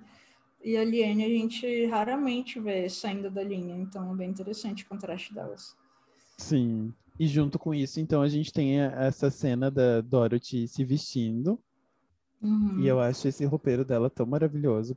As cores, assim. Acho que todas elas complementam. É interessante que não tem a gente não vê tipo um rosa choque ali perdido, né? Uhum. É sempre essas cores bem complementares e uma coisa bem outono, né? Sim. Na verdade, depois que você falou o negócio do, dos blueberries e das roupas e, e, do morango, eu comecei a reparar que quase todas as roupas nesse episódio são azuis ou vermelhas. Ou com um tom muito puxado para o vermelho, pelo menos. Sim. Eu, eu acho que a, a única até agora que não é é aquela blusa dourada que ela usa mas quase todo mundo tá com uma das duas cores nesse episódio. Nossa, verdade. É, tem uma coisa muito terra esse episódio, né? Uhum. Tem uma uhum. que é, é justamente o que eles estão tentando lidar, né? Uhum. Com o fato de alguma, alguma pessoa nessa casa enterrou ela. Sim. E eu, eu queria falar uma coisa também que passou muito, é, é muito passando a entrevista com o Shyamalan. Pergunta como ele tem as ideias, né, pro episódio. E ele fala que um pouco é isso, assim, ele vai tendo ideias. E uma daqueles que ele fala, e isso foi antes do episódio passado, é: e se a casa engolisse alguém? Eu queria dizer justamente, tá? De novo, o Shyamalan confirmou que eu falei da teoria antes de todo mundo, porque ele realmente Sim. pensou na ideia da casa engolir alguém. Nossa, sério, até, até quando eu tive que te contar que você tinha tido esse breakthrough, porque, tipo, enfim, é, é, é, sensacional. Duvido alguém ter pensado nisso. Então, Gente. Eu fiquei muito impressionada. Eu tava vendo o Reddit agora há pouco e alguém tava falando sobre aquela cena que a gente comentou horrores da primeira temporada, que é quando o tio Jorge fala que o trabalho dele é selvage. Né? Uhum, uhum. E daí as pessoas dizendo, gente, tá desde ali. Eu, eu olhei com uma cara, sim. Se você ouvisse o nosso, o nosso podcast, você estaria a parte disso. Pena que vocês americanos não falam português. e eu acho interessantíssimo, porque eu não lembro de uma cena assim, mas é a primeira vez que a gente vê Toby, Julian, Dorothy, Sean e Liane juntos na cozinha. Todos no mesmo quadro. Uhum. Bem interessante. Né? E cada um vem dentro da sua representação. O Julian bebendo, Uhum. O Toby com ali com a, as coisas, né? Esse papel de garoto mensageiro. Uhum. O Sean pegando o dinheiro. A Dorothy dizendo que eles têm que ir, porque tem que ir, tem que ir. E a Liane com uma cara de. Ai, eu só queria fazer meu bolo. Sim. E é interessante, então, que eles uh, negociam, né? Uh, essa ajuda do Toby para Liane. O Julian fica, então, como o chaperone, né? Fica como a pessoa que vai cuidar dos dois. Uhum. E nós temos uma cena na rua do Julian com a Dorothy que eu achei muito significativa, né? Uhum. Que é, por um lado, o Julian aconselha a Dorothy, dizendo tu não entrega o dinheiro enquanto eles não entregarem o Jérico. Uhum. E no outro lado é a Dorothy aconselhando o Julian e diz e tu não deixa a Liane sair enquanto a gente não voltar com o Jérico. Uhum. Né? Então é tipo é, essa cumplicidade que eles têm, né? E eu acho que ali uhum. fica muito muito nítida essa cumplicidade. Achei uma uhum. cena muito muito muito muito forte assim em termos né, dessa relação deles porque os dois, no final das contas, estão falando sobre reféns, né? Os, um uhum. deles e outro, né, que eles estão trocando. É, é, muito interessante. Porque até essa cena eu não tinha parado para pensar que a gente poderia estar numa situação de troca de reféns. Uhum. Né? Interessante. Aí a gente vê o Julian voltando, né, para casa para fazer o seu papel ali de babá. E o Toby e a Liane uh, começando a preparar o bolo, né? E aí nós temos essa, essa cena da Liane abrindo um pouco, né, sobre o passado dela, que a gente também Nossa. não tinha é, tido a oportunidade de ver ainda. É um pouco o. Como é que era aquele quadro do Faustão? Quando os artistas são convidados para alguém falar da vida deles. É. Ai, eu não consigo lembrar. É alguma coisa confidencial. arquivo, arquivo, arquivo confidencial. confidencial. Isso. Tá. pra mim foi meio que uma coisa assim, né? Ela começou a se abrir do nada. Uhum. Não. Agora a gente vai ter um exposes, né? Um arquivo confidencial da Liena aqui. Sim. e daí agora a gente vai ter uma pausa, porque o que é esse bolo rei? Né? Uhum. Gente, eu, eu, eu, confesso que eu perdi muito tempo da minha vida procurando sobre ele, lendo coisas, porque é, é um dos buracos negros do Google que é maravilhoso de cair dentro, tá? Primeiro, a relação que ela vai deixar clara sobre a epifania do Senhor. Uhum. Eu fiz catequese, fiz crisma, nunca tinha ouvido falar da epifania do Senhor. Uhum. Fui atrás para descobrir que é justamente quando se entende que é a manifestação do, Cristo como Deus encarnado. E daí tem toda uma divisória entre Ocidente e Oriente, em termos da Igreja Católica, né? No Ocidente se entende que seria, né, 6 de janeiro, que seria a chegada dos Reis Magos para conhecer e consagrar, então, com os presentes, Jesus Cristo como Deus. Uhum. E no Oriente se comemora muito mais a partir da ideia do batismo, que teria sido o batismo dele, né, pelo João Batista, que teria uh, consagrado ele então como o Jesus Cristo, né, como o Deus encarnado. Independente disso, toda essa noção do bolo em relação a isso, obviamente, não vem da Igreja Católica, né? Uhum. É uma uh, o bolo esse o, o, bolo rei ele fazia parte de comemorações pagãs, uhum. principalmente das Saturnálias, né? Comemoração em relação a Saturno. E o que se fazia era que se escondia uma fava dentro desses bolos e quem uh, achasse a fava era, era uh, coroado o rei da festa. Uhum. Então tem toda uma ressignificação. E junto com isso, né, que a gente vê a Liane fazer atualmente, é um, algo que foi produzido a partir do rei Luís XIV na França.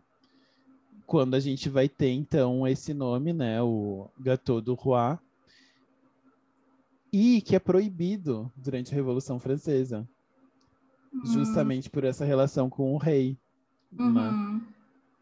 E daí, nessa proibição, a gente tem uma modificação. O, o bolo continua sendo vendido por padeiros, só que com o nome de Gâteau du Sans-Culotte, sem calções, né? Que era o nome que o pessoal nobre dava né, para a classe trabalhadora, uhum. justamente porque era sem calções, porque a, a, marca da realeza era aqueles calções uh, que prendiam um pouco abaixo do joelho, né? Uhum. E é nessa tradição, com uh, o rei Luís XIV, que se começa a colocar, além do favo, objetos de porcelana, principalmente que fazem parte dessa recriação do momento do nascimento de Jesus Cristo. Então, colocava-se partes do presépio dentro do bolo. E hum. depois que se toma essa colocação de botar só o menino Jesus, né? Isso é bem interessante porque eu vi também as pessoas discutindo, algumas pessoas falando assim, ah, mas eu nunca ouvi falar nessa tradição, e outras falando, não, aqui onde eu é, moro essa tradição é fortíssima tal. E aí chegaram à conclusão de que no sul dos Estados Unidos era uma tradição, uma tradição super conhecida. É. Que é justamente a parte dos Estados Unidos que teve essa influência francesa muito forte. É, é então acho que faz todo sentido. Pois é.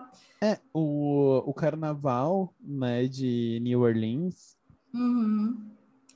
Eu nunca lembro o nome, Mar de Gras, né? Uhum. Lá o, é, se faz o bolo do rei é uma tradição desse carnaval. Sim. Uh, tanto que teve algumas postagens no Reddit de pessoas que tiveram pessoas próximas que receberam bolos durante essa semana, as pessoas ficaram sim, sim. impressionadas, porque meio aquela coisa, né, de algo que não existe na nossa vida, mas a partir do momento que a gente sabe que existe, a gente vê em todos os lugares, uhum. né?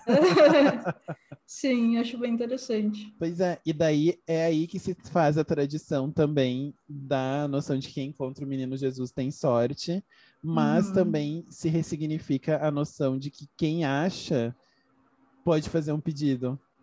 Uhum. É daí que vem essa noção do pedido. E uhum. de quem faz tem que comprar o bolo para a próxima festa. A pessoa fica responsável, mas já que ela ganhou esse, hum. essa questão. Uhum. Eu vou voltar para o bolo um pouquinho mais no, no depois, porque tem mais coisas sobre isso. Mas uhum. eu achei uhum. muito interessante essa, essa ideia de né, como a gente sai do rei da festa para fava e vai cada vez mais né, tornando isso um ritual relacionado com a, com o cristianismo. Né? Uhum. É, como sempre, o cristianismo, com sua total falta de criatividade, só né? se apropriando do que já tinha antes, né? É, e daí é muito interessante porque uma das coisas que, que se fala também que eu li é que, de um modo geral, é feito né, no dia 6 de, de janeiro, que é o dia dos reis, mas que se pode comemorar isso no primeiro domingo, depois do dia 6. Hum. E é justamente quando a mãe da, da Liane faz, né? Todos os domingos ela faz essa tradição do bolo. Uhum.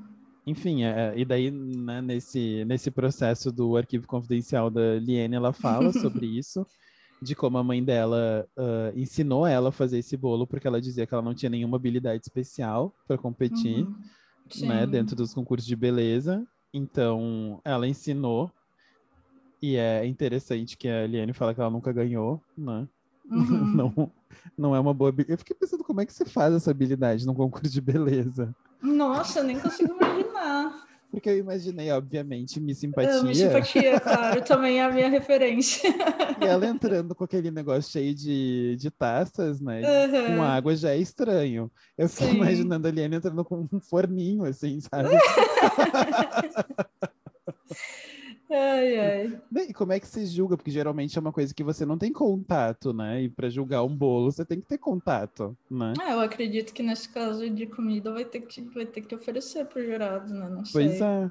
Mas eu imagino que numa coisa mais. um concurso de beleza mais infantil, essa noção de uma menina prendada, né? uhum. né? Que sabe fazer um bolo, que tem todo um significado, acho que tem outro sentido também, né?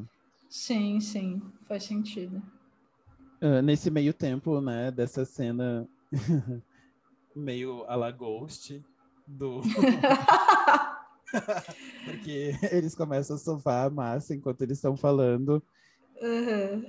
E, daí ficam os dois nessa enorme dessa tigela.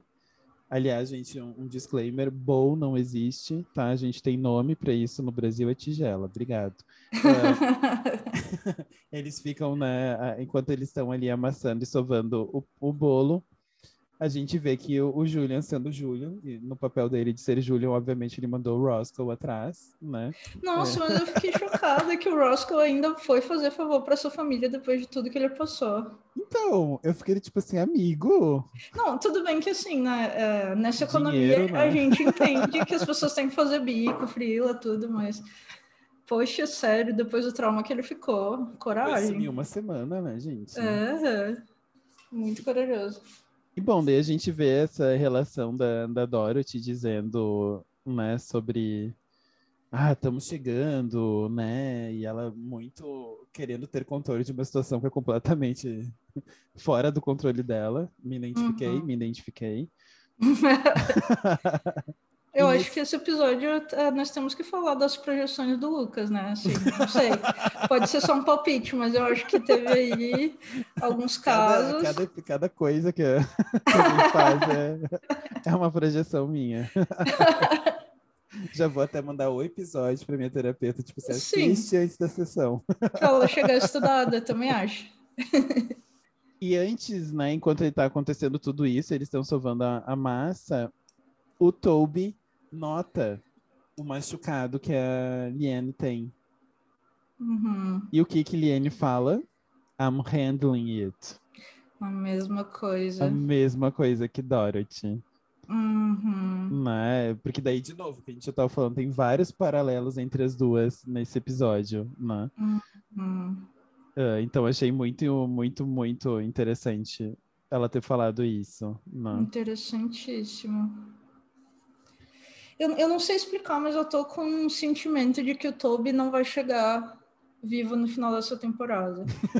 eu posso estar enganada, mas não sei, tem alguma coisa que eu Ele é acho é muito que... normal para estar tá ali, né? Eu é, não sei se é isso, mas ele claramente está tão deslocado assim em relação ao que está acontecendo. Eu só consigo imaginar que não vai acabar bem para ele, não. É, será que a Niane não vai perder o controle e fazer alguma coisa para tentar machucar um dos outros e vai acabar ferindo o Toby? Olha, Seria um se você de... acertar isso, é, é, sério, eu desisto. Eu vou pedir para você me passar o contato do Shyamalan, que não é possível.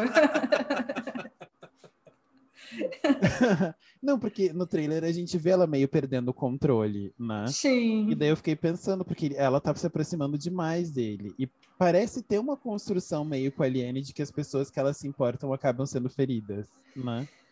É verdade. É um pouco da construção agora que ela vai dizer, justamente, né, fazendo os, os o bolo, de o quanto ela tinha esse sentimento pela mãe dela, mas vai se, de, se desfazendo, né? A cada momento uhum. vai se desfazendo cada vez mais. E a mesma coisa com o Jérico e tal. Então, uh, eu fiquei pensando assim, realmente. É um pouco de um tropo meio comum, né? Então talvez não seja o que o, que o Shyamalan vai usar, assim. Mas eu também tenho um pouco essa sensação de que a gente está vendo demais o Toby. Uhum. Como se fosse um prelúdio de que alguma coisa vai acontecer com ele, assim. Pois não. é. Eu não sei, eu acho possível.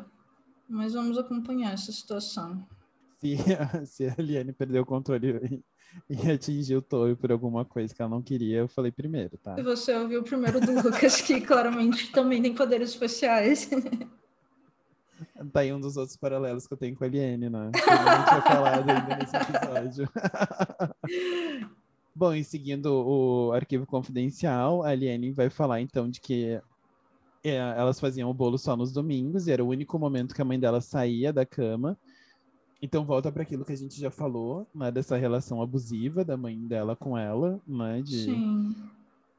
não só é disso, mas nesse momento dessa relação abusiva também com o álcool, né, um momento meio Júlia. Pois é, interessante, né? Eu fiquei muito curiosa com essa informação de que a mãe dela era alcoólatra. Não sei, fiquei bastante pensativa, assim.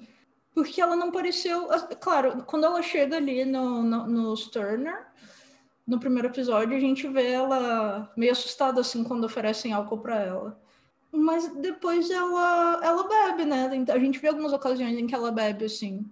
Uh, mas fiquei pensando, porque geralmente essa, essa relação de pessoas que têm alcoólatras na família e tal. Aqui é, é, é a minha, meu momento de projeção, né? é, claramente, é, sei lá, geralmente ou as pessoas têm aversão ou as pessoas acabam tendo problemas com bebidas também, né? Uhum. E, e não, não sei, ali ele não foi para nenhum dos dois caminhos, então eu achei interessante, pelo menos até agora a gente não viu ela perdendo o controle com álcool, mas também não viu necessariamente uma superaversão dela, né? Mas talvez eh, ela tenha associado o alcoolismo à, à, bebida mesmo, né? Porque ela fala que é o brand que a mãe dela bebia e tal. Talvez é, seja uma coisa mais que, que ela tenha vinculado à, à bebida em especial. Sim, e era utilizado para o glacê do bolo, né? Uhum. Não, achei, achei muito bom. Eu, eu acho que dá outras coisas pra gente pensar sobre, principalmente aquela cena quando ela. Ela pede uhum. pro Toby pegar um vinho e depois uhum. o, o Julian oferece um outro, ela diz que ela preferia primeiro o primeiro. Ah, né? É verdade. A gente já dava para notar lá, mas eu acho que agora fica um pouco mais nítido quanto a, a bebida para ela é uma representação de adulteza e de estar no controle. Uhum. Né? Porque aqui deixa muito claro que para ela a mãe dela estava no controle e né, a, a, bebida fazia parte desse processo. Uhum. Né? Sim. Interessante.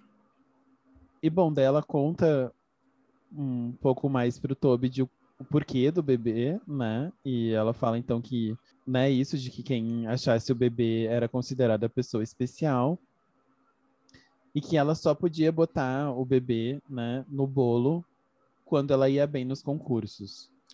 E daí uhum. ela muito rapidamente fala: Eu botei quatro vezes, né? Uhum. Um, uma mágoa bem forte. Uhum. E, né? e o Toby começa, comenta, né? Tipo, nossa, só quatro vezes. O Toby não ajuda, né? Agora eu também me identifiquei como uma pessoa que às vezes faz comentários indelicados. E eu acho muito interessante que então ela deixa o Toby colocar o bebê. Né? Uhum. E daí eu acho que, de novo, traz o quanto eles estão se aproximando. E eu acho que é por isso que a gente ficou também com esse meio que medo inconsciente de que vai acontecer algo com ele, né? Sim. E cada vez mais a gente tem esse tipo de demonstração, assim. Ela então comenta, né, que era o dia que a mãe dela, então, melhor se vestia, né? E eles comiam, então, o bolo. E que quem achasse o bebê era, então, a pessoa especial. E e daí é, assim, a interpretação Sim. de menina Liane. Nossa, ela muda sério? completamente. Ela tá ali limpando de boas o balcão, falando isso.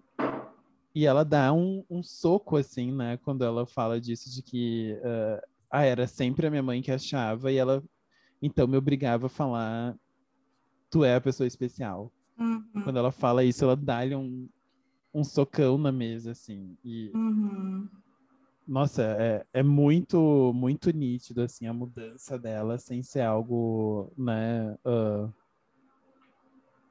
não é o teatral da Dorothy, né? Uhum. E então o Toby pergunta para ela onde ela tá, e a Eliane, muito calmamente, de novo, como a gente já tinha comentado sobre ela, né, falar de, uh, ah, não é que ele está morto, né? Uhum. Ele morreu, Uhum. Uh, aqui ela simplesmente fala burning, né? Queimando. Uhum. Uhum. Então dá para pensar numa noção de, ah, será que tá no inferno? Por isso que ela tá falando uhum. queimando. Ela tá falando de burning, como a gente já sabe, porque ela queimou na casa, né? Uhum. A gente não sabe muito bem. Eu achei de novo volta para aquilo que o Shyamalan estava dizendo, né? Não entregar o negócio inteiro, fazer a gente ter que projetar o que, que é aquilo, né? Uhum. Sensacional. Depois disso, a gente já fica sabendo, então, que falta 40 minutos para o shopping fechar e a Dorothy está perdendo toda a sua compostura já. E daí a Dorothy tem uma coisa, uma teoria da conspiração que eu achei, tipo, gente, faz sentido. Que é. Ela então se liga, tipo, bom, se eles não apareceram aqui, será que não era tudo uma questão de nos tirar da casa para tirar a Aliene de lá? Uhum, uhum. Né? E quando ela falou, eu falei, gente, completamente plausível, pelo amor de Deus, o que, que tá acontecendo na cozinha? Uhum. E bom, a gente descobre que a Aliene tá completamente sobre controle ali, de boas, lavando uma louça. eu acho tão bonito pessoas que conseguem lavar louça sem arquear as costas. tipo, plena na frente da pia, né? Bom, daí a Liane fala que o Toby foi embora, que ele trancou por fora, o que várias pessoas especularam, tipo, como o Julian não notou, né? Uhum. Como que ele poderia ter trancado por fora. Sim. uh, e, bom, então, o Julian diz para que vai levar a Liane lá pro seu, seu dormitório, né? e ela então pede para ele que, ele que ela já botou o timer, né? Botou ali para correr o tempo quando o bolo estiver pronto e ela pede então para ele tirar o bolo do Gente, esqueci completamente do forno. e ele fala: "Ah, daí põe o glacê dela". Não. O glacê é só quando o bolo estiver frio. e daí agora a gente entra, no, acho que no meu último momento de teorias desse episódio, que eu só vi uma pessoa levantar isso. E foi uma coisa que a gente já tinha trabalhado antes aqui neste episódio. Hum. Gente, Burning the Oven? Uh, em relação à gravidez? Aham. Uhum. Uhum. Porque uma das coisas que eu mais me chamou a atenção, e aqui volta porque eu tinha falado, guardem a ideia do bolo, uhum. é porque esse bolo, quando você vê ele de forma geral, ele é um bolo comum. Uhum. É aquele bolo que a gente vê ou redondinho, ou principalmente né, aqueles bolos onde você tem o um buraquinho no meio, né? Eu não achei muitas imagens desse bolo como ela faz. Uhum. Daí eu fiquei tipo assim, ah, estranho, ok. Quando eu li essa, essa fala do cara e ele tava indo para um outro lugar e tal, não achei interessante, mas quando ele falou do Bunny in the Oven, eu falei, nossa, peraí. Deixa eu ver o que, que significa bun. O que, que significa bun? Bun é um pãozinho de várias formas e sabores, geralmente adoçado e muitas vezes contendo frutas secas. Uhum. E ela, justamente, o bolo é uma série desses buns. Uhum. Né? Sim. Né? Eu fiquei pensando muito sobre a noção de todas as gravidez uhum. né? Que a Dorothy já teve. Uhum. De possivelmente. Algumas pessoas especularam que a Liane estava usando roupas muito largas. Eu acho que isso já foi para fora, porque né, nesse episódio ela usa algumas roupas bem. Uh, bem direitinhas, mas a ideia de que talvez a Liane podia estar tá grávida ou que tem alguma coisa aí com gravidez que a gente vai ver Pois é, agora que você falou, é porque essa, é curioso que essa também é uma expressão usada para falar que se para se falar que está grávida, né? Uhum. Uh, burning the oven. Então, eu vi muita gente especulando que, sei lá, a Aliane tivesse de algum modo evocando, invocando uma gravidez para si mesma, mas eu não acho que esse vai ser o caminho que nós vamos seguir. Posso estar enganada mas eu não sei se estou pronta para comprar a ideia de que a Eliane ficará grávida. É, não, eu acho que não. Eu acho que é muito mais essa noção que a gente estava falando antes, de que talvez a gente saiba mais ou de uma gravidez sim, que a sim. Dorothy já teve. Uhum. Né? Eu acho que faz todo sentido com isso. Eu acho que é mais nesse sentido, assim, porque não só a noção do Bunny de Oven, mas também o quanto tem um menino dentro de um deles, né? Uhum, então sim. é tipo várias camadas, assim. E eu achei muito interessante a descrição do Bun ser muito próxima desse bolo, né? Uhum, porque não sim. é só o fato, porque geral, o Bun também pode ser o pão de hambúrguer, né? Esses uhum. que a gente uhum. come mas ser esse tipo de banco é muito específico. E, e dessa coisa de conter frutas secas, eu falei, gente, pera, tipo, eles uhum. juntaram uhum. significações aqui, né? Sim, bem e, interessante. enfim, eu só achei que seria interessante trazer, porque eu fiquei. Não, não me levou muito a lugares, mas eu fiquei tipo, tem alguma coisa aí. Eu acho que a gente tem que Sim. prestar um pouco de atenção, de que não é simplesmente, como a gente sempre aprende depois, não é simplesmente só um momento de exposição do personagem. Né? Uhum, Isso vai ter certeza. alguma relação com a história em si. Com certeza. E aí, quando o Julian sai do, do sótão, a gente logo vê que o, o Toby ficou escondido dentro da casa, como, né, apenas, enfim. Hum, ok, não, agora, agora eu vou ter que rever uma opinião que eu acabei de dar. Que... É que eu, eu acabei de falar, eu não acho que a Liane vai ficar grávida. Mas aí eu revi essa cena do Toby e ela pega o manequim e vira o manequim de costas. Pois é. Eu não, não consigo imaginar qual é- seria a intenção dela em fazer isso, se não fazer sexo com Toby. Gente, será? Porque se a Aliene tá tão perdida quanto a Dorothy, ela poderia pensar que isso seria uma grande vingança contra a Dorothy. Nossa, sim. Ela ter um filho Uhum. Quando a Dorothy. E, e justamente fazer essa coisa de você perdeu o seu e eu tenho um agora. Uhum. Eu não sei, eu tava convencida de que essa teoria da gravidez estava errada, mas essa cena dela virar um manequim me deixou meio. é, Pois é, como se ela não lá. quisesse que a mãe fizesse parte daquilo que ia acontecer, né? É, que ela visse, sei lá. Então agora eu tô meio em dúvida, não sei. Bom, não, não vamos conseguir descobrir nesse episódio, mas agora eu tô. Ah. Mas como Tô considerando essa possibilidade. teorias, se elas colarem, a gente falou que a gente falou que a gente primeiro.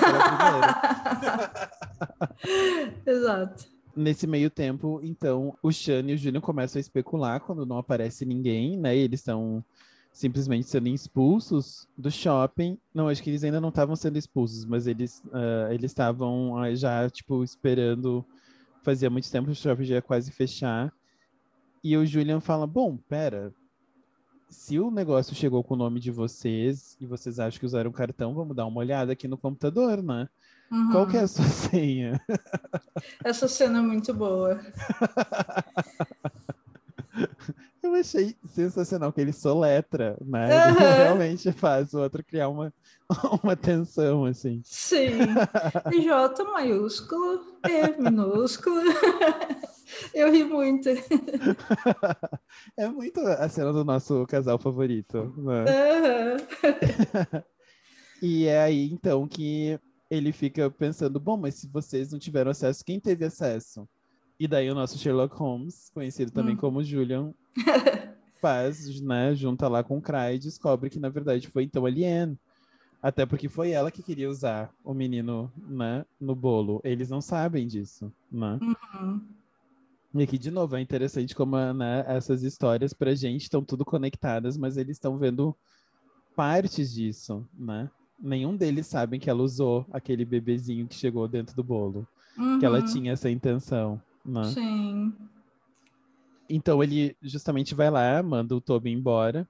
E de novo, então a gente tem o personagem confrontando, né? No episódio passado foi o Sean confrontando a Eliane porque que ele tá fazendo, ela tá, né, sendo má com a Dorothy. E agora é o Julian e ela fala a mesma coisa, né? Porque ela tem que receber o que ela merece. Uhum. Depois disso, eles estão indo para fora do estacionamento, né? Já estão sendo mandados para fora. E quem que aparece? E- e- nossa, eu levei um susto nessa cena. Uhum. Porque do nada aparece o tio Jorge. Uhum. E Eu, eu fiquei bem assustada. eu sou muito Roscoe nesse momento. Aham. Não, porque a reação do Roscoe é dizer, gente, desculpa, não consigo. Deu. Tchau. eu fui até onde pude. Vocês estão muito loucos. Aham. Sua família não dá. Tadinho. Eu tô, tô com muita pena do Roscoe. Gente, o Roscoe, anos e anos de terapia, né? É, uma coisa que eu não fiz a conexão, mas alguém do Reddit fez e eu achei a explicação perfeita, então eu vou dar ela como, enfim, oficial até a gente receber outra. É que esse seria o mesmo shopping que a gente viu. Ah, exato. A Dorothy, a Dorothy assistindo alguns vídeos, né? Do, dessa igreja pregando no shopping, uns adolescentes jogando coisas neles que esse seria o mesmo shopping. E que Faria a... muito sentido a Eliane ter mandado para lá, então. Exato, porque ela saberia que as pessoas da igreja congregam ali, fazem, enfim, recrutamento ali. Nossa. Eu achei uma explicação incrível e, e, realmente parece esteticamente o, o mesmo que a gente vê no vídeo. Uhum. Então, enfim, achei muito satisfatório. Nossa, total. Não tinha feito essa relação. Eu até Pois cheguei a é. procurar o nome do, do shopping, mas eu não tinha pensado se já tinha aparecido algum shopping. Pois Nossa, é, faz muito sentido. Uhum. E eu acho interessante que o, o Julian não vê essa cena acontecendo, né? Sim, Acho que isso vai ser importante de alguma forma, porque ele não vai saber o que aconteceu com o Roscoe, alguma coisa assim, né? uhum. Mas ele tá lá preocupado com o bolo da Liane. E comendo Sim. um. experimentando o glacê. Eu confesso que eu fiquei com muita vontade de comer esse bolo. Eu fiquei curiosa também, gostaria. Então, depois dessa cena, a gente já vai para as duas cenas que finalizam o episódio, né? A primeira delas é que a gente vê a Eliane saindo, né? O, o Julian não, não aprendeu com a sua irmã como que se mantém uma, uma refém dentro de casa, em cativeiro. então, ele não trancou a porta e a, a Eliane, então, vai e pega o bolo, né? E daí a gente tem uma cena que eu acho incrível, assim. Nossa. O que dizer? Essa cena dela comendo, olhando pro manequim e as lâmpadas estourando.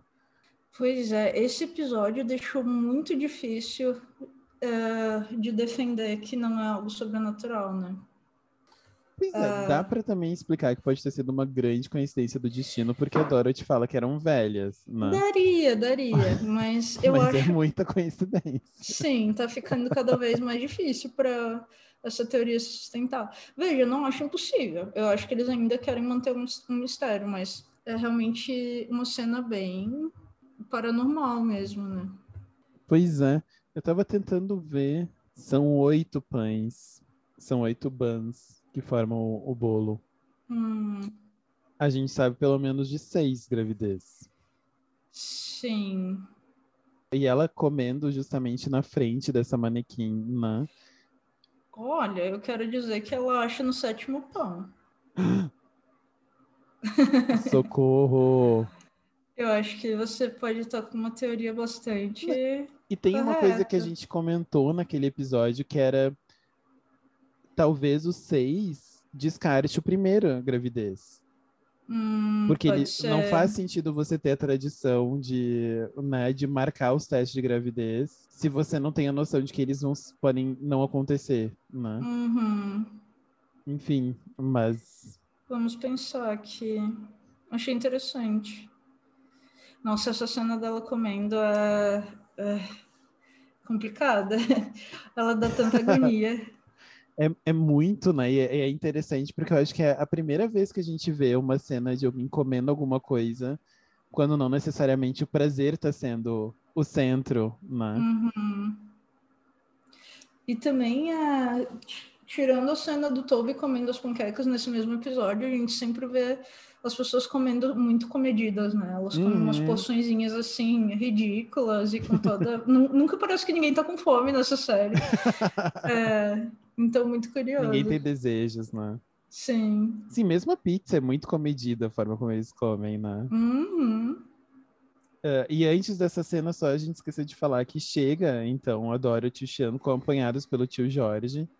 E a primeira coisa que ele fala quando ele entra é onde está ela. E daí a gente é transportado pro sótão, né, com essa cena. Uhum. Sim. E como a gente falou antes, termina justamente com a mesma música do começo, né? Um requiem. Uhum. E assim, que episódio, né? A gente Nossa. continua criando expectativas, as expectativas continuam sendo correspondidas e elevadas. Sim, nossa, muito bom.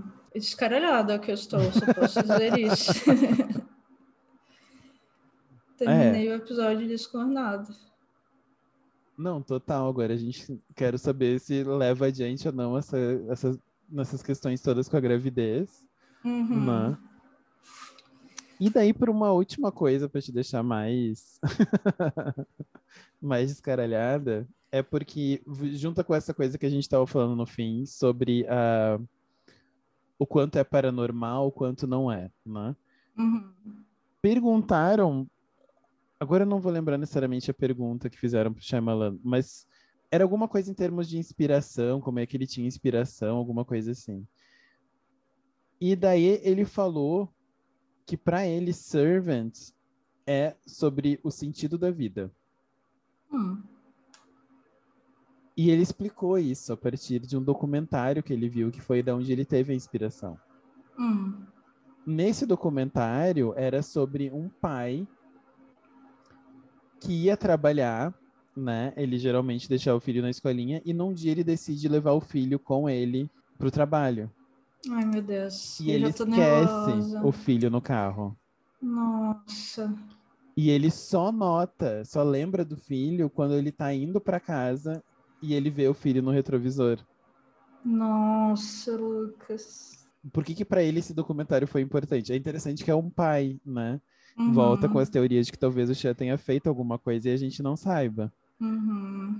Mas o que ele fala, do, o que, que essa história marcou ele é que a gente não pode pegar essa história e fazer o que a gente sempre faz, principalmente em termos religiosos, né? Que é não tem um lado bom nessa história. Não tem uma uhum. lição para ser aprendida nessa história. Uhum. Né? Não tem um sentido para ela ter existido ela realmente fala sobre essa questão do sentido da vida, de talvez não ter um sentido, né? Uhum. Ou se tem, qual é. Então eu achei muito interessante né? ele uhum. ter trazido isso e ter trazido que é justamente sobre isso, não é. Uh, eu acho que volta porque a gente tinha falado, a gente não vai chegar no final e dizer é X ou é Y. Uhum. Porque isso daria um sentido. Eu acho que a questão é justamente o processo e um processo que talvez não tenha fim né? Uhum. E talvez essa noção disso, né? A gente está vendo vários, vários personagens tentando lidar com essa ideia da falta do sentido para aquilo que aconteceu. E que talvez a, a questão que eles vão descobrir é isso, de que não, não tem um sentido para ter para ser aprendido. Né? Uhum. Uma vida foi perdida e não tem volta. Nossa, eu tô. Eu tô mal com essa história. Tipo, é claro que eu sei que histórias assim acontecem o tempo todo, mas o fato de ter sido inspirada por algo real me deu, sei lá, uma apreensão, sabe? Como é viver depois disso, eu não consigo nem conceber. Pois é, porque ele estava falando um pouco em resposta a essas, essas questões, principalmente no último episódio, no Reddit, né, de várias pessoas falando o quanto elas odeiam a, a Dorothy e tudo mais. Uhum. Ela falou que, ele falou que isso também acontece na sala de roteiristas. Uhum. Das pessoas dizendo que odeiam alguém e tal. E daí ele falou. ele falou muito assim, direto, de que ele disse para eles: Mas, gente, a gente aqui somos todos amigos. Mas se algum de vocês fizesse qualquer coisa pro meu filho, eu mataria vocês sem nenhum tipo de remorso. Uhum. Vocês estão lidando com algo que é tão, mas tão, mas tão forte, né? Uhum. Que não é dessa, dessa noção da racionalidade como vocês estão colocando. Uhum. Né? Então, uh, por isso que eu falei, vale muito a pena ver a entrevista, porque eu acho que ele tem uma sensibilidade para lidar com isso, né? E não é, como a gente viu, ele tem esse documentário, mas ele não não pega a história crua do documentário, né? Uhum. Ele pega justamente aquilo que afetou ele nessa história e tenta produzir algo para a gente processar sobre o que, é viver essa experiência.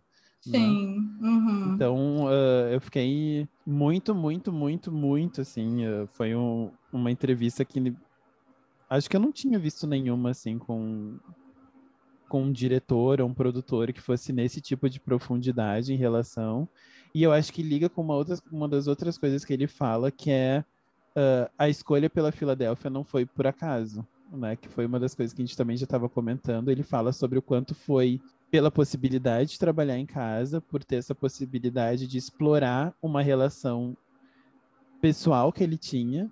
Uhum. A gente já tinha especulado bastante isso, né?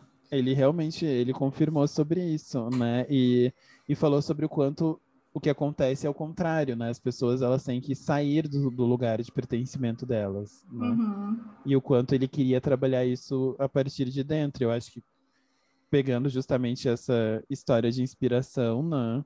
Uhum. Faz todo sentido que ele queira trabalhar sobre esse tema na Filadélfia. Né? Que é justamente agora, por exemplo, em quarentena, ele estava lá na Filadélfia e a, a filha dele estava junto na quarentena. Uhum. E daí ele falou sobre o quanto ele abusou dela, Uhum. fazendo ela escrever e fazendo ela trabalhar para que tudo ficasse pronto para a terceira temporada. Ah, e é muito interessante porque ele, ele vai respondendo perguntas randomicamente, assim, mas quando você. Né, eu, eu, eu fui anotando algumas coisas e depois eu fui rea, realocando elas na página, né, aproximando certas ideias. Uhum. Quando você junta essas ideias, você nota a potência que tinha nessa entrevista, que estava sendo feita quase como um, um talk show, assim, uma coisa meio, né, ah, li aqui, agora respondo e tal, não tinha uma Uhum. coisa muito... Estruturada. É, e não era uma coisa assim, ah, agora eu vou responder perguntas muito profundas que vocês me Uhum. fizeram, sabe? Sim. A maior parte delas eram coisas abertas, assim, tipo, ah, por que, que você escolheu Filadélfia? Uhum. Sabe? Daí você relaciona isso com o documentário e tal, é, é incrível, assim. Bem legal. Então, devo, devemos ter batidos agora os os dias de podcast. Talvez tenha tenhamos batido nosso recorde pessoal, sim. Ah, E agora Mas- que a gente chegou na meta, a gente vai dobrar a meta no próximo. não, com né? certeza, porque vai ser o episódio anterior ao que a gente vai, o, o que a gente sabe que vai mudar os rumos da história. Então, Gente, o sétimo eu já tô me preparando para fazer uma maratona de gravar de podcast por dois dias. já tô estocando comida aqui em volta. Vai ser eu e eu, vai ser a gente e a Dorothy no, no sótão com potinhos. ai, ai. Vai ser muito. Eu tô muito empolgada, não posso esperar. Ainda bem que a gente vai ter o sexto logo, mas o sétimo é aquele que tá na cabeça é, desde que a série foi Gente. lançada, né? Vai ser a, a semana de mais, mais ansiedade até chegar sexta-feira que vem, assim. Sim. Bom, acho que a gente fica por aqui então. Pelo avançado da hora, como dizia um professor meu. Então tá, gente, a gente se vê semana que vem com o sexto episódio. Até lá. Muito obrigada por quem escutou até aqui. É, a gente se vê em breve. Tchau, tchau.